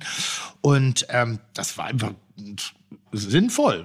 Ware ist da, lass uns sie abarbeiten. Und daraus resultierte, das hat sich verselbstständigt, weil wir alles kreative, äh, kluge Köpfe sind und alle in einem guten Netzwerk, dass wir dann auch noch miteinander geteilt haben. Also es waren mehrere Netzwerke ähm, deutschlandweit ja zum Schluss, dass wir eben eben auch über den ersten, über das erste Leeren der Kühlhäuser hinaus sozusagen ähm, eine Struktur entwickelt haben, dass wir Ware bekommen haben, die so in den Handel nicht mehr reingekommen wäre oder die Gefahr lief, MAD abzulaufen. MAD äh, ist jetzt per se nicht gleich verdorbene Ware. Mindesthaltbarkeitsdatum. Mindesthaltbarkeitsdatum ist nicht per se verdorbene Ware, sondern auch da kann man mit der notwendigen Kreativität äh, fantastische Dinge rausmachen. Und dann passiert auf einmal Kreativität. Die Gerichte wurden immer geil, das Essen wurde immer besser, das Netzwerk wurde immer besser, die, die Kommunikation untereinander. Man hat sich ja auch ein bisschen ablenken können, muss man auch ehrlich sein. Ja, absolut. Äh, in einer Phase, wo du zur Tatenlosigkeit verdammt bist. Und ich hatte, ich hatte zu keinem Zeitpunkt das erwartet, was jetzt passiert.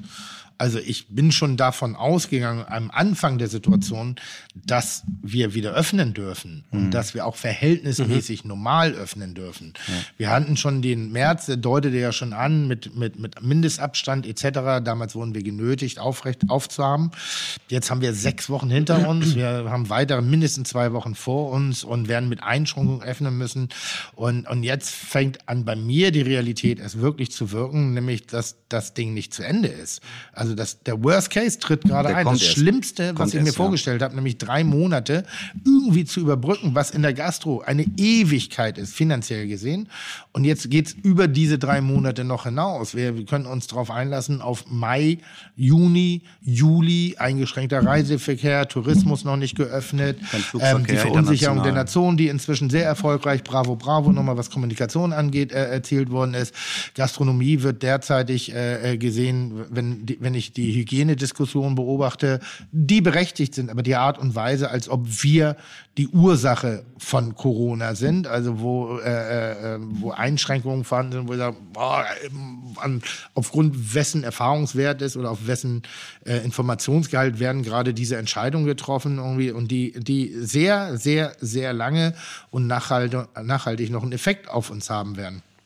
Und die Zeit, die wir da, ich glaube, wir haben das gar nicht so wahrgenommen, dass da jetzt wirklich ein Challenge, also ich weiß, dass ich überrascht war.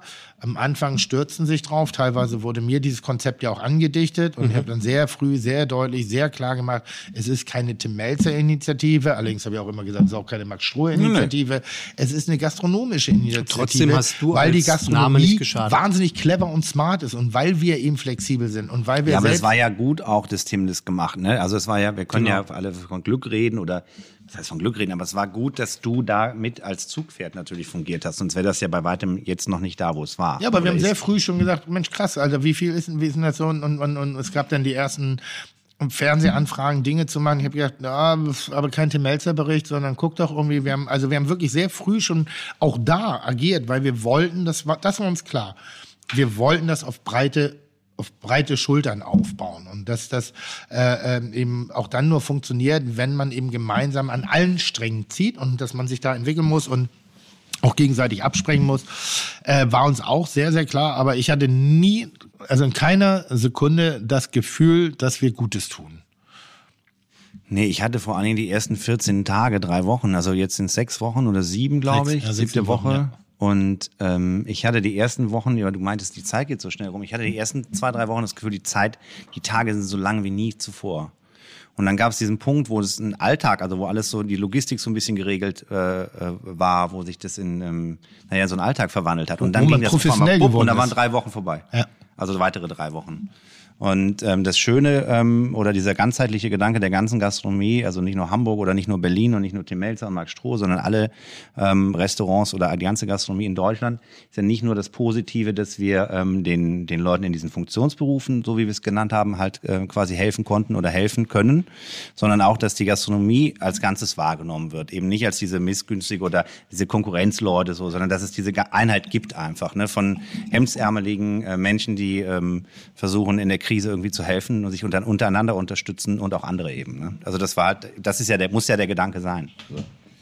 Aber deshalb ist deine Frage, ich glaube, es ist einfach, äh, ähm, das, das ist das Schöne an unserem Beruf und das haben wir, glaube ich, in, in, in also nicht wir, wir, sondern wir Gastronomen schon sehr oft bewiesen, ähm, dass wir relativ schnell intelligent äh, äh, Lösungen auf, auf pragmatische Situationen entwickeln können und das auch machen, weil wir nicht unbedingt Denker, weißt du, was ich meine, sondern wir sehen da halt ein, da ist ist halt ein Sack Kartoffeln und der muss weg und dann macht es ja mehr Sinn, den lecker zu, wegzumachen, als einfach nur in die Tonne zu treten. Das ist die, am Ende des Tages die ganze Idee. Und wenn du äh, in dem Falle keine, keine kaufende Klientel mehr hast, dann, dann mach doch wenigstens was Schönes draus. Und das muss man auch sagen, äh, wir haben ja nicht nur Funktionsberufe, also wir in Deutschland, äh, äh, Funktionsberufe bekältert, wir haben uns an Obdachlosenstrukturen. Also äh, Funktionsberufe waren ursprünglich Feuerwehr, Polizei, ähm, Krankenhäuser. Das sind Genau, die sich auf den, auf den, auf die, auf das, äh, äh, ja, auf das große Finale sozusagen vorbereitet haben, was Gott sei Dank nicht eingetreten Genau, ist, ja. aber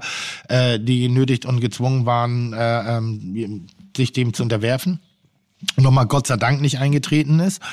Ähm, und dann haben wir auch festgestellt, Mensch, da, da, da gibt es andere. Also der eine hat auch mal für eine Kassiererin gekocht, dann auch gab es mal den einen oder anderen, der für, für Senioren gekocht hat, die vielleicht nicht mehr in der Versorgungsstruktur waren. Dann haben wir uns auch den Obdachlosenstrukturen ge, äh, äh, ge, gegenüber geöffnet und haben da versucht, äh, auch mit zu unterstützen. Dann fingen wir an, auch zu verstehen, ey, dumm ist das nicht, weil wir ja auch noch den Produzenten, die ja produzierte Ware haben, auch da, damit die nicht praktisch frustriert einfach nur das Schweinefutter sozusagen weggeben, sondern auch da unterstützt. Es sind auf einmal äh, Prozesse eingetreten, dass ich auf einmal biologisch regional nachhaltig motiviert war zu arbeiten. Und zwar nicht wegen eines Aufklebers, den ich mir gerne auf eine Speisekarte mache oder weil ich da irgendeine kulinarische Philosophie auf einmal entwickle, weil es einfach notwendig war. Weil es einfach auch das Nachfolge, also das, es gab, es gibt da gar keine andere Interpretation. Das ist einfach, wenn der Bauer hier vor, vor den Toren Hamburgs äh, Sachen hat und sich dem zu öffnen und das abzunehmen. Also selbst, selbst Menschen, die eigentlich eher sehr konträr in ihrer Philosophie sind, haben sich eben diesem Projekt sozusagen gemeinschaftlich untergeordnet und es ist ganz, ganz, ganz spannend.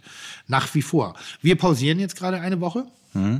Ähm, wir haben jeden Tag, äh, sieben Tage die Woche, äh, für sehr viele Menschen gekocht, mit, einem, mit einer ganz tollen Produktqualität, mit einer mit Unterstützung vieler Zulieferer, mit der Unterstützung vor allen Dingen im Wesentlichen meiner ganzen Mitarbeiter, die das, und das möchte ich nochmal betonen, kostenfrei gemacht haben. Äh, denn auch die sind ja sozusagen von Kurzarbeit betroffen und dürfen gerade nicht für Geld arbeiten. Also das ist einfach der Fakt. Dadurch konnten wir das auch in dieser, in dieser Stringenz und der Deutlichkeit umsetzen. Wir pausieren jetzt gerade für eine Woche, weil ich muss jetzt einfach mal das Restaurant sozusagen auf After Ja, äh, absolut. Corona vorbereiten. Das heißt, wir streichen durch, wir putzen, wir reparieren jetzt einfach mal alles eine Woche. Wir, ich gebe meinen Mitarbeitern, ich gebe meinen Mitarbeitern nicht von mir, jetzt auch sozusagen mal ein paar Tage zum Durchatmen, denn auch die müssen sich mit einer Situation auseinandersetzen, die immer noch nicht griffig ist. Ähm, Ja. Und, und, und dass wir, und dann werden wir wieder durchstarten, vielleicht nicht ganz in der Dominanz, nicht ganz mit der Personenzahl, aber werden wieder weitermachen, solange es uns möglich ist. Vielleicht werden wir, und da bin ich noch nicht ganz sicher, weiß nicht, wie ihr das inzwischen handhabt, würde mich sehr interessieren, wer euch jetzt sozusagen der Krise als nächstes stellt. Ähm, ich beschäftige mich natürlich mit Lieferstrukturen. Ich beschäftige mich natürlich mit, mit Produktion von, von anderen Vertriebsmöglichkeiten im Rahmen von Kochboxen, was alles nicht meine Idee ist. Das haben viele tolle, äh, kreative, begeisterte Kollegen schon angedeutet. Ich habe mich dem am Anfang verweigert, weil ich gedacht habe, Mensch, wird ja auch immer mal wieder losgehen. Also was soll ich Ja, jetzt? naja, also, war bei uns auch so. Nutzt die Woche, nutzt die Zeit kreativ und tu Gutes ohne, also mach was Sinnvolles anstatt da einzuknicken und sofort an Umsatz zu denken, um die, also ich hatte ja einen Schadensplan vorbereitet. Das soll habe ich jetzt erfüllt. Der Schadensplan ist, äh, Der Schaden ist da. der- Erschöpft. erschöpft und jetzt muss ich langsam wieder an die Schadensregulierung denken und äh, äh, fange jetzt brauche dafür auch mal eine Woche durchatmen, um äh, bestimmte Dinge zu entwickeln und werde überlegen, in, ob ich daran partizipieren möchte oder ob ich mich damit auseinandersetzen muss, dass das Unternehmen, mit dem ich das machen möchte, platt ist.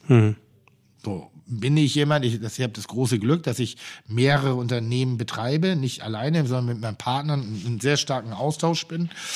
Und äh, ähm, es, es, gibt klar Unternehmen, wo ich sage, ja, dann, dann mache ich weiter. Das gibt da auch, obwohl sie sehr, sehr jetzt natürlich wie alle schlecht laufen.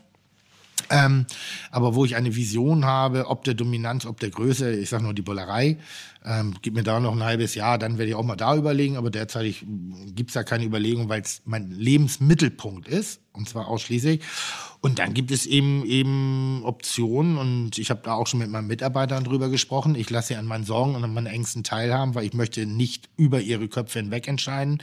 Ich sage ihnen sehr, sehr deutlich, dass wenn sie die Möglichkeiten haben, anders woanders unterzukommen, dann bitte ich sie drum, damit ich nicht derjenige bin, der sagt, so ab heute du nicht mehr die Energie meiner Mitarbeiter wiederum und die Art und Weise, wie sie darauf reagieren und der Enthusiasmus und die Loyalität, die mir da an dieser wirklich äh, eigentlich Ver- Versagenssituation entgegengebracht wird, lässt mich jetzt das aber schon wieder ignorieren und eigentlich denke ich so, ey, fick Corona, ich lasse mir von niemandem das Recht nehmen und die Leidenschaft nehmen, das zu machen, was ich machen möchte. Aber ich bin da jeden Tag gerade ein bisschen anders aufgestellt. Auf jeden Fall beschäftigen uns mit vielen Konzepten und nach dieser Woche Pause werden wir halt wieder einstarten, damit wir wieder eine Sache haben, an die wir glauben können, eine Sache haben, an der, an, an, mit der wir arbeiten können und das ist eben halt dieses fantastische, äh, die fantastische Initiative Kochen für Helden. Danke dafür, Max. Ja, Danke. danke, dafür. Dann lasst uns hier einen kleinen Haken ranmachen und darüber reden, Tim und Darf ich auch Max. noch kurz. Ich darf nee, bitte nicht, ist mein Podcast. Hör mal, ich muss jetzt was machen. Du hast jetzt, ähm, du hast jetzt so lange über deine Mitarbeiter gesprochen. Ich Ja. möchte, ähm, das, äh, du hast tolle Mitarbeiter. Ich habe auch tolle Mitarbeiter. Also wir können gar nicht, konnten gar nicht so viele Leute quasi ähm, in die Küche stellen oder in den Laden, weil wir einfach einen sehr, sehr kleinen Laden haben. Und ähm, wir machen auch ein paar Tage Pause gerade, also ähnlich wie du. Ähm, und ähm, die zwei Köche, mit denen, also ich die ganze Zeit gekocht habe, also Marvin und äh, Frieda, haben mich heute auch hier hingefahren, weil ich äh, natürlich über Honda-mäßig kein Bahn fahren wollte. Und die einfach froh sind, äh, irgendwie, wenn sie auch mal rauskommen. Und ähm, die haben das Machen die natürlich auch gerade einen das. kleinen Kiezbummel? Oder? Ja, die waren Kiezbummel. Wir waren im Fischbrötchen essen. Ich Ganz- hab mir die das ganze Herbertstraße für sich. Wir waren in Brücke 10 oder so, wenn man das sagen darf. Und das, äh, also ist unglaublich. Die haben vier Brötchen gegessen. Ich habe zwei gegessen. Da war auch war schon, da musste ich schon die, mich die Treppe wieder hochkämpfen. Ähm, ja, und ähm, wir verfolgen das ähnlich, glaube ich, diese Philosophie, jetzt die Leute erstmal runterkommen zu lassen oder doof zu verschnaufen, dass sie sich auch ein bisschen mit sich selbst beschäftigen können. In welchem Sinne auch immer und vor allen Dingen aber auch, dass wenn es irgendwann losgeht, in, wie auch immer, dass die Leute dann nicht im Stock gehen. Ne? Also dass die dann halt irgendwie ähm, umschalten können, Knopf umlegen können, wieder in das alte Konzept oder in welches Konzept auch immer dann halt quasi die Energie haben, das umzulegen. Ne? Wie, wie, also wenn, wenn besprecht ihr euch miteinander, wie Ja. ihr euch der Zukunft stellen wollt? Ähm, Ja, klar. Weil ich finde ja derzeit die Schwierigkeit, die Herausforderung ist, dass wir alle nicht wissen, was sind die Auflagen. Ja. Äh, momentan noch Ländersache. Kriegt ihr momentan gar keine Sachen oder gerade ausgerechnet du vielleicht sogar ein bisschen Eventuell zugeschustert? vielleicht. Leider habe ich manchmal Informationen, die mich sehr beunruhigt Mhm. in die Zukunft schauen lassen, irgendwie, wo ich sage, ja, nee, Digga, dann lass uns doch alle ein halbes Jahr Sabbatical machen und die Welt bereisen. Gut, dass wir nicht baden Dumme waren. Idee. Dumme Idee in dem Moment gesagt und dann denkst du schon so, nee, aber ich sag mal so, wenn ich jetzt. Holt mal Bier. Also meiner Einschätzung folgen würde, dann würde ich sagen, lass uns das nächste halbe Jahr kreativ nutzen, zu lernen und zu entwickeln und äh, gar nicht an den Kommerz denken, Ja. weil alles, was da momentan angedeutet wird, für die meine Form der Gastronomie, die ich gerne machen würde und die ich leiden, mit aller Leidenschaft betreibe und in den vergangenen Jahren auch leidenschaftlich betrieben habe, äh, sind die Parameter eher suboptimal. Und ich denke schon, dass eine, also die Parameter, die vorhanden sind, für den einen oder anderen Gastronomen auch umsetzbar sind und, und auch äh, praktizierbar sind ähm, und auch eventuell wirtschaftlich zu arbeiten. Aber äh, äh, ein klein, deshalb frage ich gerade nach dem Toulouse-Lautrec zum Beispiel, das ist jetzt ja nicht irgendwie ein 800 Quadratmeter Laden, sondern das ist eine Kiezkneipe, also eine, eine, eine Kreuzberger Kiezkneipe am Ende des Tages. Und äh, ich habe keine Ahnung, wie viele Leute könnt ihr unter normalen Umständen Ja. dort setzen? 30. 30 Leute, jetzt nimmst du mal runter 15. Richtig, Alles schon. Jetzt hast du noch, noch klassische äh, äh, feste Parameter, Miete etc., Nebenkosten. Äh, das Licht kostet das gleiche, ob da 30 Leute drin sitzen oder 15. Nur Ich muss gerade an die arme Sau denken, die allein essen geht bei den 15. ja, ja. auch schön. Nochmal, wir wissen Aber die nicht- ist am sichersten unterwegs. wir wissen, nicht, wir wissen nicht, in welchen Gruppierungen, in welcher Ja. Gruppenstärke, in Vielleicht welcher gibt es eine zeitliche Auflage. Oder sagt, zeitliche ne? Auflage. In, äh, es, würden, es gibt Bundesländer und da wirklich, da fasse ich mir an den Kopf und da ballt sich bei mir auch wirklich die Faust. Äh, da wird diskutiert, ob alkoholische Getränke ausgeschenkt werden dürfen. Fahrlässigkeit und so weiter. Ah, okay, verstehe. Wo ich ja. Sage, ernsthaft nochmal, wir sind mündige Bürger, wir haben Haare am Sack. Und wenn man uns sagt, benimmt euch, dann werden wir das in den meisten Fällen auch tun. Und natürlich darf man das auch kontrollieren und man darf mir oder den Menschen dann auch auf die Finger hauen, äh, wenn sie das überschreiten. Aber grundsätzlich äh, sind, leben wir in einer funktionierenden Gesellschaft, die mit Gebo und Verboten ganz okay umgeht.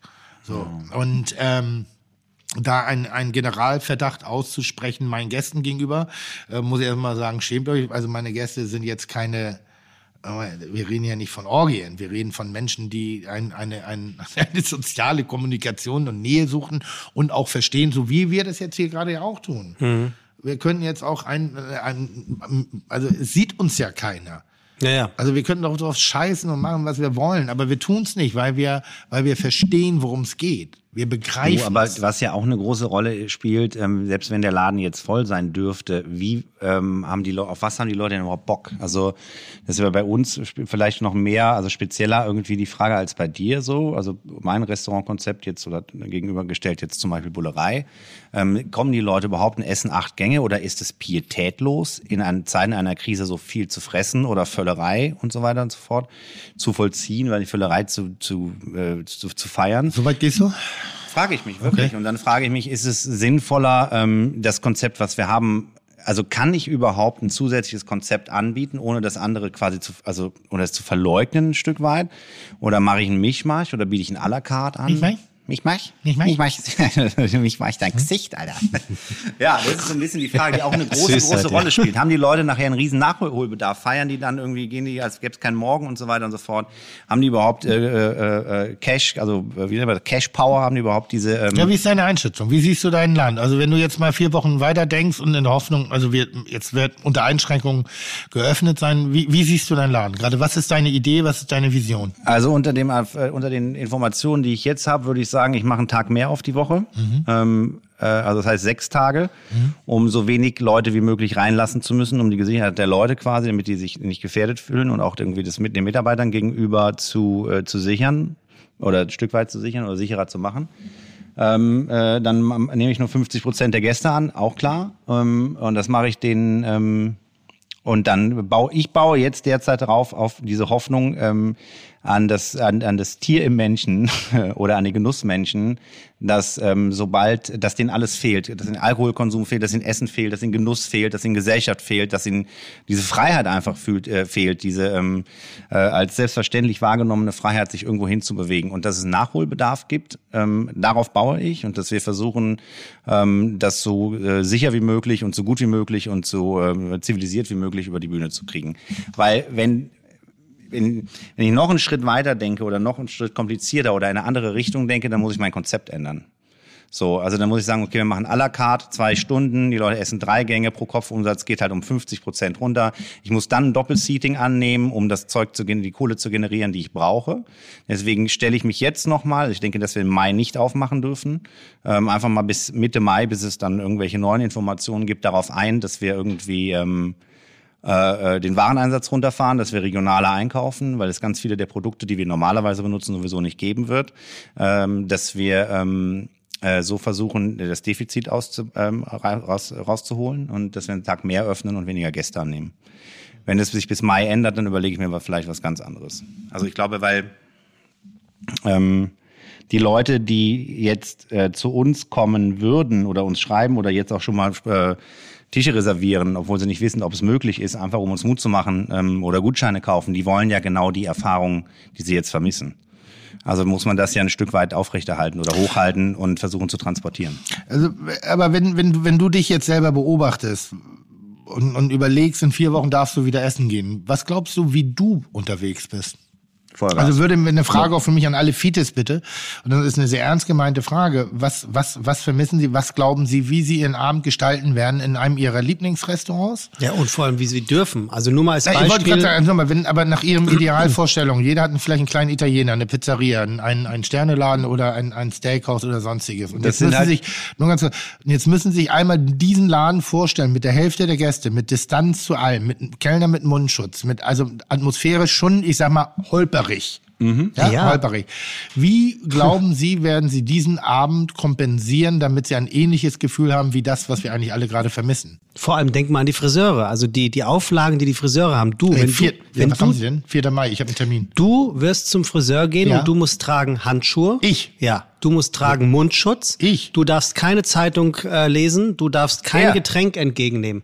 Der Gast, also derjenige, der sich die er. Haare schneiden lässt. Jetzt so. Jetzt denken wir mal an die. Was machst du denn alles beim Friseur? Ja, Zeitung nein. lesen, Getränk annehmen? Lass mich, lass, Entschuldige. lass mich mal zu Ende reden. Jetzt denken wir an, an die Damen dieser Welt, die zum Friseur gehen, um sich zwei Stunden die Haare zu färben oder irgendwie was mit, den- mit den Haaren, eine Dauerwelle, gut, macht man nicht mehr, egal. Wo es halt ein bisschen länger dauert.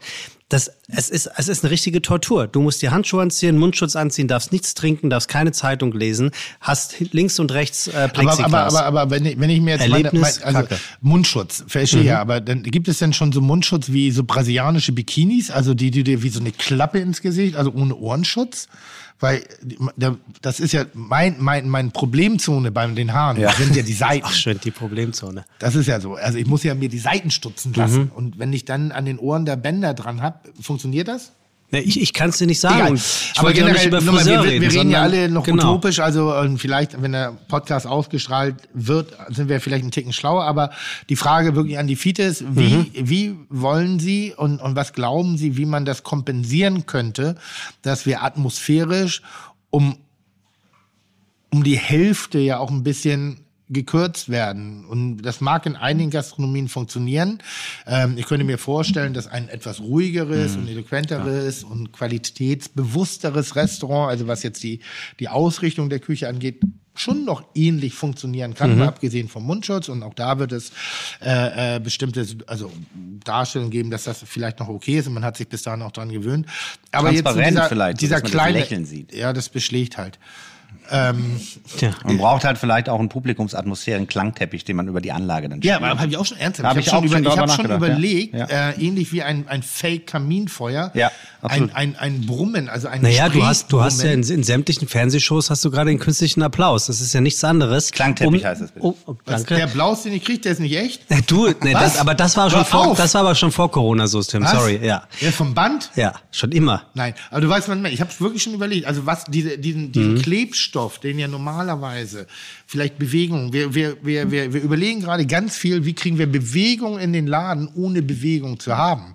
Weil wir die, die, die, die, die Menge der Menschen gibt es nicht mehr. Und das macht ja atmosphärisch aus. Ich sag mal, stell dir eine Disco oder eine Bar vor. Äh, Bar äh, die Bars, die Kneipen, also die nicht food-orientierten Konzepte, an die wird noch gar nicht gedacht. Also ich sag mal so, ja, du kannst die Bar aufmachen, eingeschränkt mit der Hälfte, aber kein Alkohol. Aber also die glaube- Saftbar, die, na, die na, äh, also ist ja Bullshit. Aber, aber so, so, so denke ich wirklich gerade, dass ich versuche zu substituieren, um atmosphärisch so dicht wie möglich an das Originalerlebnis heranzukommen. Und wenn du dann, ich habe Angst vor dem Moment, dass ein Gast zu mir reinkommt und sagt irgendwie, ja, aber hier ist ja nichts los. Und Ja, ich so denke, ja, aber ich kann nichts dafür. Das ist verboten, dass hier was los ist. Und dann denkst du, aber früher war das. Und dann kommt er zu mir mit, mit einem alten Bild im Kopf, mit einer Erfahrung, kommt wieder rein und sagt, aber irgendwie war es nicht mehr so. Mhm. Und ich habe Angst davor und ich bin wirklich am überlegen, gehe ich dieses Risiko ein? Bin ich besonders kreativ und mache ich was besonders Wildes, verliere aber meinen eigentlichen unternehmerischen Zweck oder meinen Inhalt? Oder aber lasse ich einfach zu Ja, und das ist ja warte, das, warte, bis ich die Scheiße beruhige. Also wenn du hast mich jetzt das eben gefragt, wenn ich mir vorstelle, was ich machen würde, sobald es Lockerungen gibt oder man essen gehen darf, ich würde vor allen Dingen genau das machen, was ich jetzt nicht kann. Also ich kann mir jetzt Pizza holen, ich kann mir Boxen bei allen möglichen äh, Zustellern oder Zulieferern bestellen, ähm, ich kann äh, einkaufen gehen, ich, also alle Sachen, ich würde vermeintlich mir das wirklich zu Gemüte ziehen oder gönnen, was ich nicht selbst machen kann. Und ähm, für mich wäre ganz sicher die erste Adresse, die ich äh, heimsuchen würde ähm, und wahrscheinlich in der Reihenfolge Tim Raue, Facil und äh, Hendrik Otto ähm, in Berlin. Ich würde mir so, ich würde mich so richtig voll fressen. Die 300 Gramm, die ich jetzt in 700 Wochen, in sieben Wochen verloren habe, ne, mit meinem Bauchweggürtel, ne, funktioniert übrigens, ja, ähm, die würde ich mir halt innerhalb, also äh, die würde ich jetzt zehnfache würde ich mir anfressen innerhalb von zwei Tagen. Und ähm, weil es mir um den Genuss, um das Essen auch viel mehr geht, als darum, dass um mich herum viel los ist. Ich fühle mich natürlich in der losgelassenen Atmosphäre viel wo- wohler und aufgehobener als in einem sterilen, ruhigen Raum, ähm, wo alles ein bisschen krampfig ist. Aber da muss man wirklich drüber nachdenken, ob man diesen, äh, diesen, diesen atmosphärischen Klangteppich sich da reinholt, ob man den Leuten ein Grinsen aufs Gesicht malt oder wie man das halt transportiert. Das ist natürlich eine ganz, ganz äh, wichtige und große Frage. Aber für mich wäre ähm, Essen gehen äh, für, ist ja sowieso für mich eine der größten Sachen so. Und das geht halt gerade nicht und ich suchte hier so rum und mir geht's halt nicht gut. Ähm, ich habe ja auch schon körperlichen Entzug einfach, weil ich halt auch, ähm, ich habe halt richtig Bock drauf. Also ich würde halt essen gehen. Ich glaube, da bin ich halt auch nicht der Einzige, dem es so geht. Ja, ich, ich bin noch unen, also unentschlossen. Ich glaube zum Beispiel, dass die Bollerei, leider haben wir jetzt gerade nicht auf, weil wir im, im, im Renoviert. Sand- Bitte? Weil die renoviert. Renoviert, ey, das ist ein Trauerspiel. Also es ist toll, weil es passiert richtig was, aber es ist, die Bullerei ist nicht mehr da, ne? Das ist schon echt krass. Das ist ein bisschen. Bis auf die Mauern ist ja nicht mehr viel. Nein, Nix. das stimmt. Boden ist raus, alles. Also da ist nichts. Hast du dir was aufgehoben? Bitte? Hast du dir was Ich habe mir aufgehoben? in der Tat ein paar Quadratmeter von dem Blauschiefer äh, Wollte ich dir nämlich noch sagen. aufgehoben, dass, Ja. dass ich den irgendwann mal in, in, in meinem Schloss, das ich mir dann irgendwann mal baue, was inzwischen halt nur noch ein Reihenhaus ist äh, und das auch nur noch zur Miete, dass ich mir zumindest die Eingangssituation damit fließen lasse, damit ich so ein bisschen alte Geschichte habe. Ähm, und ich glaube, dass die, die Bollerei aufgrund ihrer Größe und der Flexibilität und der Variabilität und der Lage wohl in der Lage wäre, sehr gut durch diese Krise mit den Einschränkungen durchzugehen. Gepaart natürlich mit dem Namen Tim Melzer und ja, einige rümpfen jetzt die Nase, Ja, und aber, den aber Stammgästen. grundsätzlich Bestimmt. Stammgäste, den Möglichkeiten, Boxen, Kreativität, Grilldinger äh, etc. an den Tag zu legen, To-Go-Essen. Wir sitzen mitten im, im, im, im Zentrum sozusagen. Äh, Kiez, unsere- Max. In Berlin ist das Kiez. Ja, so, aber wir sitzen ja wirklich so, mitten ja, im ja, Zentrum. wir haben Möglichkeiten hier, äh, äh, also wenn ich jetzt, mit, ich kann hier mit dem Fahrrad ausliefern, Mhm. weil ich hier so viele Kontaktmöglichkeiten hätte. Also bräuchte noch nicht mal ein großartiges Lieferkonzept über 30 Minuten Fahrzeit. Ähm, ich frage mich in der Tat, was soll das bringen einem kleinen ländlichen orientierten Restaurant? Was soll das bringen einem Vorortrestaurant? Was soll das bringen einem Restaurant, wenn das sowieso mit einer etwas niedrigeren Preis Politik arbeitet? Was soll das dem Griechen auf dem Land bringen? Was soll das dem Landgasthof bringen, der vielleicht die Hälfte seines Einkommens über Hochzeiten, Taufen, Beerdigung etc. So, was sollte soll also soll man dem jetzt wirklich sagen, da macht doch Lieferservice? Und das sind dann so Momente, wo ich denke, das ist eben nicht schlau gedacht. Und, und wenn du und, und äh, Gastronomie ist das der Überbegriff, aber die Ausrichtung, nimm drei Leute jetzt hier an den Tisch, die Ausrüstung, wie sie an ihren Umsatz kommen und wie sie es schaffen, wirtschaftlich zu arbeiten, die ist so hoch differenziert und sensibel und persönlich und einzigartig auf jede Gastronomie gerechnet, dass da eben das ich glaube dann nicht so wirklich dran, dass eben ein Restart allgemein äh, für Linderung sorgt. Einige städtische, kreative, medial funktionierende äh, äh, Menschen, die vielleicht Marketing beherrschen, das sieht man jetzt ja auch. Ne? Es gibt äh, äh, tolle Restaurants, die, die über, über, über Lieferservice und, und Kochboxen und Grillboxen wirklich einen hervorragenden Umsatz regenerieren. Aber wenn du jetzt in einem Dorf lebst mit 3000 Einwohnern, äh, was glaubst du, wie viele Leute da jetzt eine Kochbox holen? Also das ist hochgerechnet. Äh, das ist so, habe ich das richtig mitbekommen, dass der Wirtschaftssenator gesagt hat, dass es den Restaurants gar nicht so schlecht geht, weil die gerade liefern, Lieferservice machen? Ist das ernsthaft gewesen? Das ist ernsthaft gewesen. Die, die sprachen ja, glaube ich, auch davon, dass Wer es der, Bar, das? der Barkultur gar nicht so schlecht geht. Ne? Der Finanzsenator von Hamburg. Hab ich Ich nicht. habe aber seinen Namen hat der vergessen. gesagt? Ja, vielleicht hat man, hat man wir die, Worte ja auch liefern. Mund verdreht. Das ist die, Pro- das ist die Problematik, dass eben Menschen wie du, ich, Raue, äh, äh, wir, also wir, wir sind anpassungsfähig und wir sind kreativ und wir über, aber das, wir sind ja auch ein bisschen nur ein Nadelöhr der deutschen Gastronomie. Mhm. Und es geht nicht den Restaurants gut, weil die Lieferservice haben. Es gibt Lieferservice, die haben 200 Prozent ihres Umsatzes durch Lieferservice jetzt oder Restaurants, nicht Lieferservice, das ist Ja, schon ja. falsche Wortwahl. Das waren mal Restaurants und die haben ihren Umsatz verdoppelt. Und es gibt Restaurants, die erfüllen ihren Umsatz. Ich kenne aber auch Restaurants, aber die eben nicht über die Möglichkeiten von uns verfügen. Ja, ja, klar, wie auch. Also, Also das ist ja, das- also das ist ja schon Hanebüchen. Aber ich, ich, ich, ich versuche gerade zu sagen, ich, und das ist auch so ein bisschen meine Bitte in, in Zukunft an, an, an unsere Gäste zu verstehen, dass wir uns einer ganz neuen Zeit widmen müssen, dass wir lernen müssen, wie wir mit den Parametern umzugehen haben. Das kannst du auf keinem auf, das kannst du nicht auf dem Papier entwickeln, das müssen wir atmen, schmecken, riechen, fühlen, um zu Ganz gucken, wa- wandelbar sein. Die ganze wandelbar Zeit. sein Ja. und dass der Gast ein bisschen Verständnis hat, nur weil wir wieder öffnen dürfen. Nicht, dass es nicht unmittelbar sofort wieder dieselbe emotionale Dichte hat. aber das wird er ja wohl haben, ne? Also der Gast hat ja Corona selber Es, miterlebt. Freund, es sind alle so, es ist ein bisschen alle, es ist alles wie Silvester. Die Leute gieren Mhm. auf den Moment des Öffnens und die haben Erwartungshaltung und die wollen die erfüllt sehen und ich glaube aber vielleicht ist man noch nicht in der Lage dazu. Also nochmal, ich rede nicht von mir, weil ich habe eh keine Gastronomie gerade, die auf ist und und und denke immer so, hab ein bisschen Verständnis dafür, dass bestimmte Parameter auch noch für uns gelernt werden müssen über über über über übertreibt nicht mit den Erwartungshaltungen und was würde ich machen? Ich glaube, ich würde den Moment genießen. Ich würde so intensiv wie möglich konsumieren. Damit meine ich nicht so viel wie möglich, sondern so intensiv wie möglich. Und, und, Emotional. ja, und, und, und ich, ich freue mich auf den Tag, wo ich wieder ein, ein, ein Essen unter vier Augen mit einer Person genießen darf, wo das Essen wichtig ist, wo es aber ein Puzzleteil des gesamten Moment ist. Ja, Erlebnis. Ereignisses, Ja, Erlebnis. Erlebnis ist, dass wir äh, äh, eben nicht nackig in der Badewanne, obwohl es ein schöner Anblick ist, aber dass wir eben äh, äh, Ja, auch mal wieder so, die anderen so. zustoßen können, äh, hier zuprosten können und nicht über eine brutale Distanz. So, Männer. Was, Ja, so? würde ich. Apropos brutal. Was heißt so? Das klingt so nach fertig. Na, überhaupt nicht. Max, Was? aber ich, ich, ich, es muss, ich würde auch noch sehr gerne ein weiteres Thema mit euch beiden besprechen. Welches denn? Ich würde gerne wissen, was, was du glaubst, warum es dir bisher als einziger gelungen ist, Tim zweimal bei Kitchen muss Impossible in die Schranken zu weisen. Eine wahnsinnig langweilige Frage, das interessiert auch keinen. Ja, natürlich. Aus deiner Sicht nicht. Aber vielleicht hat Max irgendeine Art äh, von Idee, warum dem so sein könnte. Kitchen Impossible hat ja auch ganz viel mit Glück zu tun, ne? Und ähm, äh, ich glaube, ich hatte einfach wahnsinniges Glück ähm, beim ersten Mal und beim zweiten Mal auch. Und ähm, des Weiteren, ähm, äh, also was ich ja nicht einfach nicht mache, ist mich überschätzen. Also das ist, glaube ich, ich hatte Glück und habe mich und habe mich nicht überschätzt. Aber ansonsten, äh, das kann ich frage mir auch. Willst du jetzt beabsichtigt nicht antworten darauf? Oder ist, Nee, ich ist, habe mir da keine Gedanken drüber gemacht. ist, es, Ähm, ist es gar nicht mehr, als gedankenlos und äh, nicht selbstüberschätzt äh, in den Infight zu gehen, zweimal hintereinander. Und äh, du, es ist ja Fakt.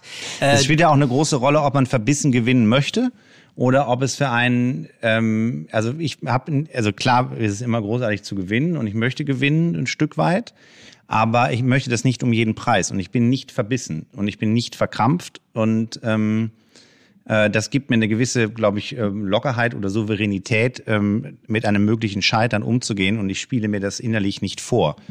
Ähm, aber äh, warum es letzten Endes äh, geklappt hat, hat sicherlich auch viel mit Glück zu tun. Ne? Also man weiß nie, wie die Jury, wie die Jury tickt und so weiter und so fort. Also kann man auch mal sagen, also die die die Jury in Großbritannien, in England beim beim ersten Ding, also die waren halt einfach, ähm, da habe ich ja wirklich denkbar schlecht gekocht und die waren einfach aber so betrunken und so gut drauf, dass sie gedacht haben, also dass ich da halt nur 7,5, ich weiß nicht, wie viel gekriegt, aber normalerweise, wahrscheinlich hat ihnen irgendeiner gesagt, ihr könnt ihm keine 15 Punkte geben. Ne? So waren die so drauf. Ja? Also es hat auch schon natürlich ganz viel mit Glück zu tun. kannst du das so hinnehmen? Was? Ja, nicht zugehört. Glaubst du ernsthaft, dass ich gerade zugehört Du habe? hast wirklich nicht zugehört? Das interessiert mich ein Scheißdreck. Gut. Also jetzt Dann- mal wirklich, das ist so, das ist so, ah ja, nee, total, ich analysiere meinen Gegner und so, ja, nee. Nee, aber ich mag das also auch nicht. Außerdem hat er, er, wie hast du das gesagt? Wie ich? Er hat mich ja nicht besiegt. Nee, aber er hat ja zweimal gegen dich gewonnen. Er hat am Ende des Abends mehr Punkte, aber menschlich gesehen hat er ja verloren.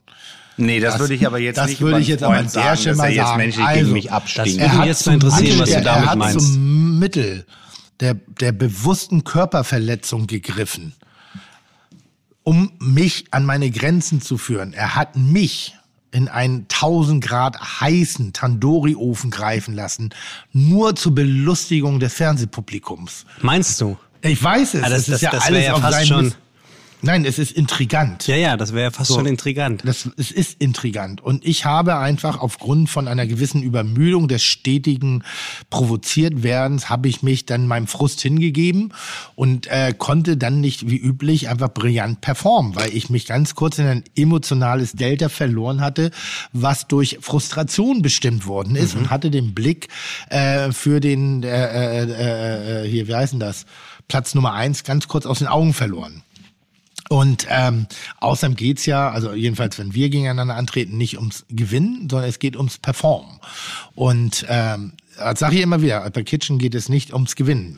Bei Das euch war auch, beiden wenn ich jetzt verliere. oder Das immer? war, wenn Auch? ich verliere. Wenn du verlierst, ja. Immer nur, wenn ich das Gefühl habe, das muss man, muss man drauf achten. Wenn ich das Gefühl habe, ich verliere, moderiere ich beim Finale, wenn wir da in, in, in, in leutseliger Runde immer sitzen und äh, ähm, der Kulinarik und der flüssigen Kulinarik auf frönen. Ich wusste, dass du Fröhen sagst. ähm, bitte? Ich wusste, dass du Fröhen sagst. Ja, warum nicht? Äh, Tim sagt, ist egal. Erzähl weiter, ich wollte dich nicht unterbrechen, es tut mir leid. Äh, Willst du mir jetzt das Wort frönen? nehmen? Überhaupt gar nicht. Ich Tim, liebe wirklich nicht. Frönen. Genau, deswegen wusste ich, dass du es an der Stelle setzt, weil du es gerne setzt, weil du es gerne setzt. Hanebüchen hat er auch schon gesagt, lebe ich auch. Wort. Hannebüchen, Hannebüchen ist auch geil. eben gerade Hannebüchen. Ja, ist so. mega, ja. Ich finde, Hannebüchen ist ein Wort, was ich im Alter benutzen werde. Ist so Hannebüchen. Ja, das muss bis Das dahin ist so richtig in der aktiven das ist so das letzte Wort, was du noch weißt. wenn Das du ist so bist, bürgerliche. Empörung. Weißt Ja, du, wenn du, wenn ja. du, wenn ich Der Landvogt wenn ich, wenn, spricht. so Hannebüchen hier. Äh, also, Also alle miteinander, Hanebüchen. Das ist so kurz vor äh, Karpfen-Schnappatmung. Hannu, Han- Hannebü, ja, ja, ungehört. Ungehört ist es. Ungehört ist, oh, das gewöhne ich mir auch an. Oder ungehört. hört, hört. Hört, hört. Hört, hört. hört, hört. Oder, un- aber ungehört ist auch so. Empörung, ungehört. Finde ich auch sehr schön. Ähm, ich kann dir ganz genau sagen, warum äh, Max äh, äh, als Sieger sozusagen das Parkett ver verlassen hat, weil er einfach eine sehr intuitive Art und Weise des Kochens beherrscht und äh, nicht genau weiß, wo der Schlüssel seines Erfolges liegt.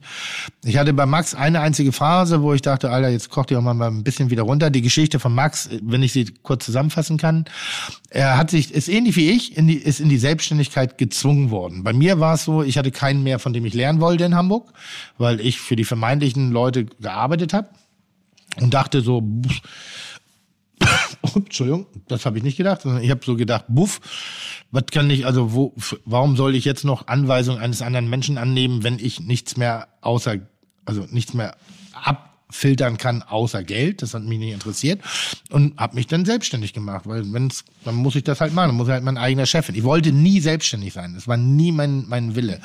Und Max ist ja selbstständig geworden, weil er einfach von den Großen in Berlin nie eingestellt worden ist. Weil sie ihn einfach gedacht haben, das ist halt ein, ein kleiner, dicker, dummer Koch. Der Da war ich noch dünn. Hm? Da war ich noch dünn. Da warst du noch dünn? Ja, gut, dann ist er halt ein kleiner dummer äh, äh, Koch, der im Altenheim äh, Gemüse übergegart hat und äh, äh, keine Ahnung. Im, du hast ja in der, in der legendären Gastrokette, die jetzt nicht unbedingt für Hochkulinarik steht. Alex? Alex, ja, ja. Oh, das ja. ist- Mit, das Butler Group war das früher. das ist sowas Man hat da gar nichts selber gemacht. Man- Das, man- das man- Alex, diese Das Alex, großen, genau, genau. Ah, Und da hat er gab, und aus, aus dem Alex heraus hat er sich dann bei Menschen wie Tim Raue beworben. Und Tim Raue als Mister, ich bin äh, Genau. Top 50 dieser Welt und, und so sagt natürlich, ich kann aus der Elite der Branche meine Bewerbung ziehen und meine, meine Menschen rausziehen.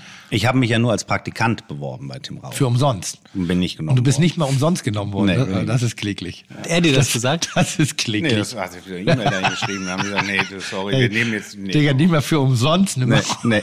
Das ist schon ganz geil, Ja, und dann, und dann ist er aus der Not heraus, hast du dich ja selbstständig gemacht, wenn ich das richtig Ja, zusammenbringe. Und hat es dann geschafft, eigentlich mit einer gewissen Art der Autodidaktik, äh, ähm, dich zum Sternekoch äh, äh, zu entwickeln und hat seinen ersten Stern bekommen. Und ich weiß, damals war in Berlin noch so, ja, da ist der, dieser, dieser Max oder der Name fiel gar nicht, sondern dieser Mensch, der da irgendwie in der Kiezkneipe und hat sich dann aber schnell zum, zu so irgendwie so ein, so ein, so ein Liebling der Szene entwickelt, weil er eben einfach nicht wahrnehmbar war, weil er nicht der Schüler eines Menschen war, weil er kein Kopist war, weil er kein, kein, also er war nicht griffig, er war einfach da auf einmal mit seiner eigenen Art und Weise Hochkulinarik zu definieren und zu interpretieren und auch darzustellen und das war einfach so gut.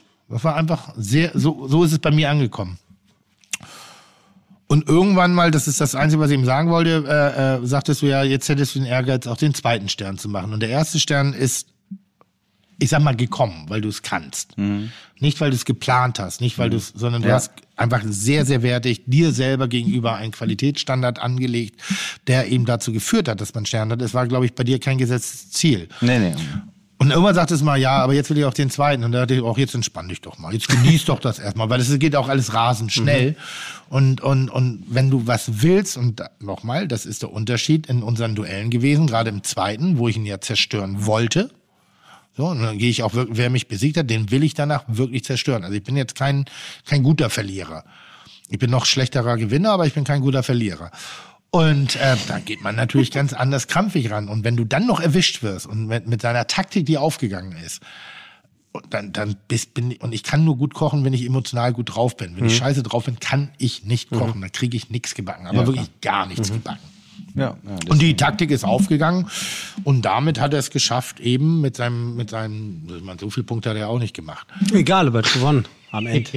Was hast du eigentlich gekocht?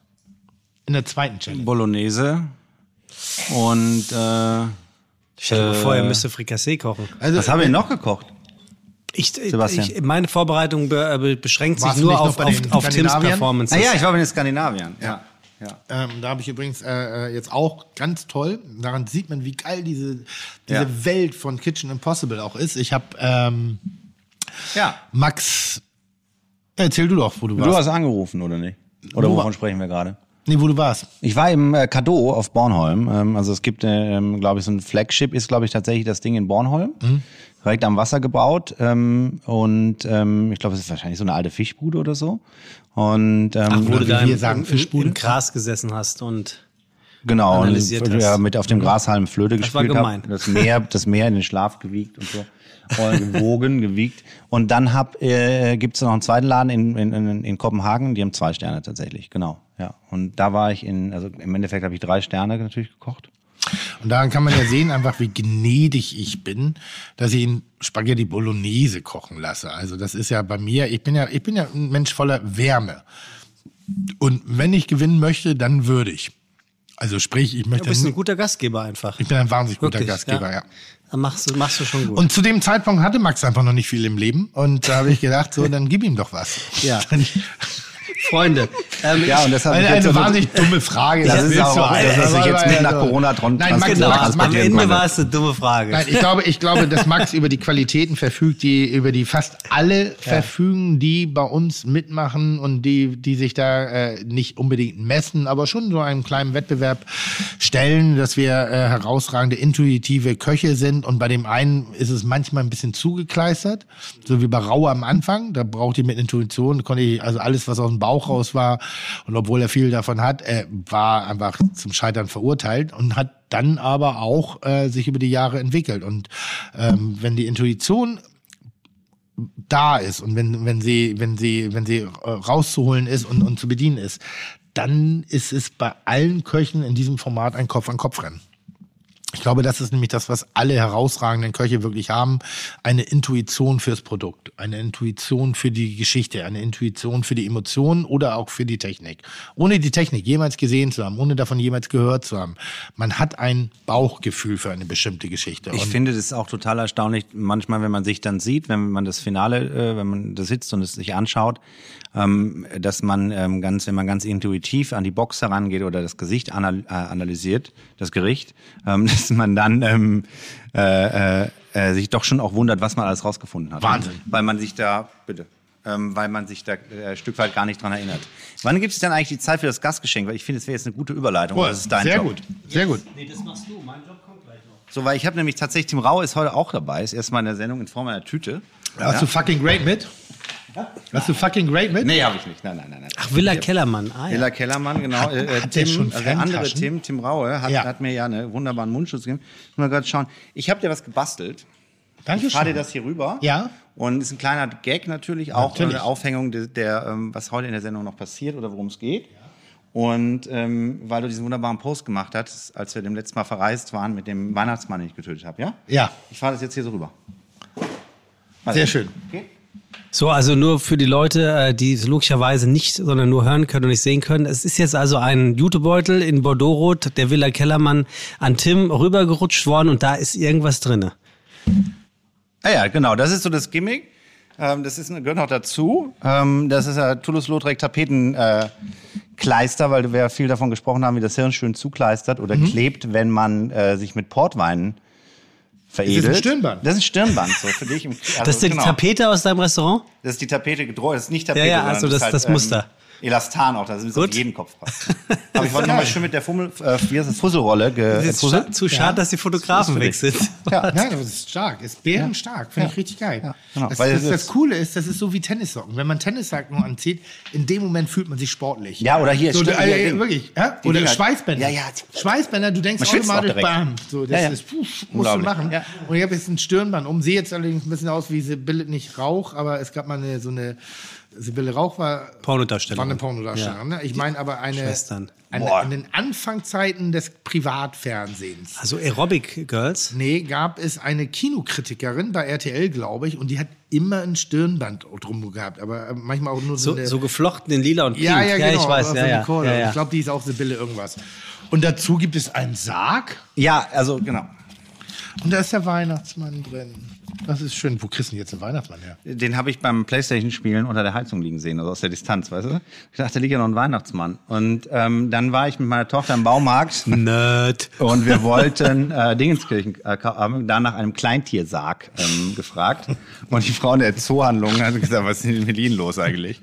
Und ähm, Sie haben Hamstern völlig falsch verstanden. ja, und dann habe ich selber gebaut. Also genau, Schön. unter Zuhilfenahme äh, einer, eines Angestellten. Das ist ganz süß. Ähm, ganz zauberhaft übrigens in einer, einer, einer, einem, einem Jutebeutel.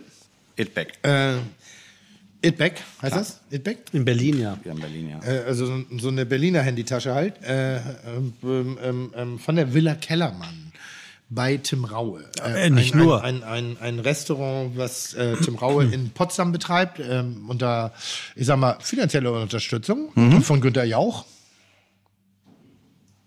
Was? Ich sagte dem Fotografen gerade, dass er ein Foto von dir machen muss mit dem Auf nonverbalem Wege. Ähm, auf nonverbalen Auf Weg. nonverbalem Weg. Danke. Ich sag mal so, mit finanzieller Unterstützung von Günter Jauch, der weiß, glaube ich, selber noch nicht, was er davon halten soll.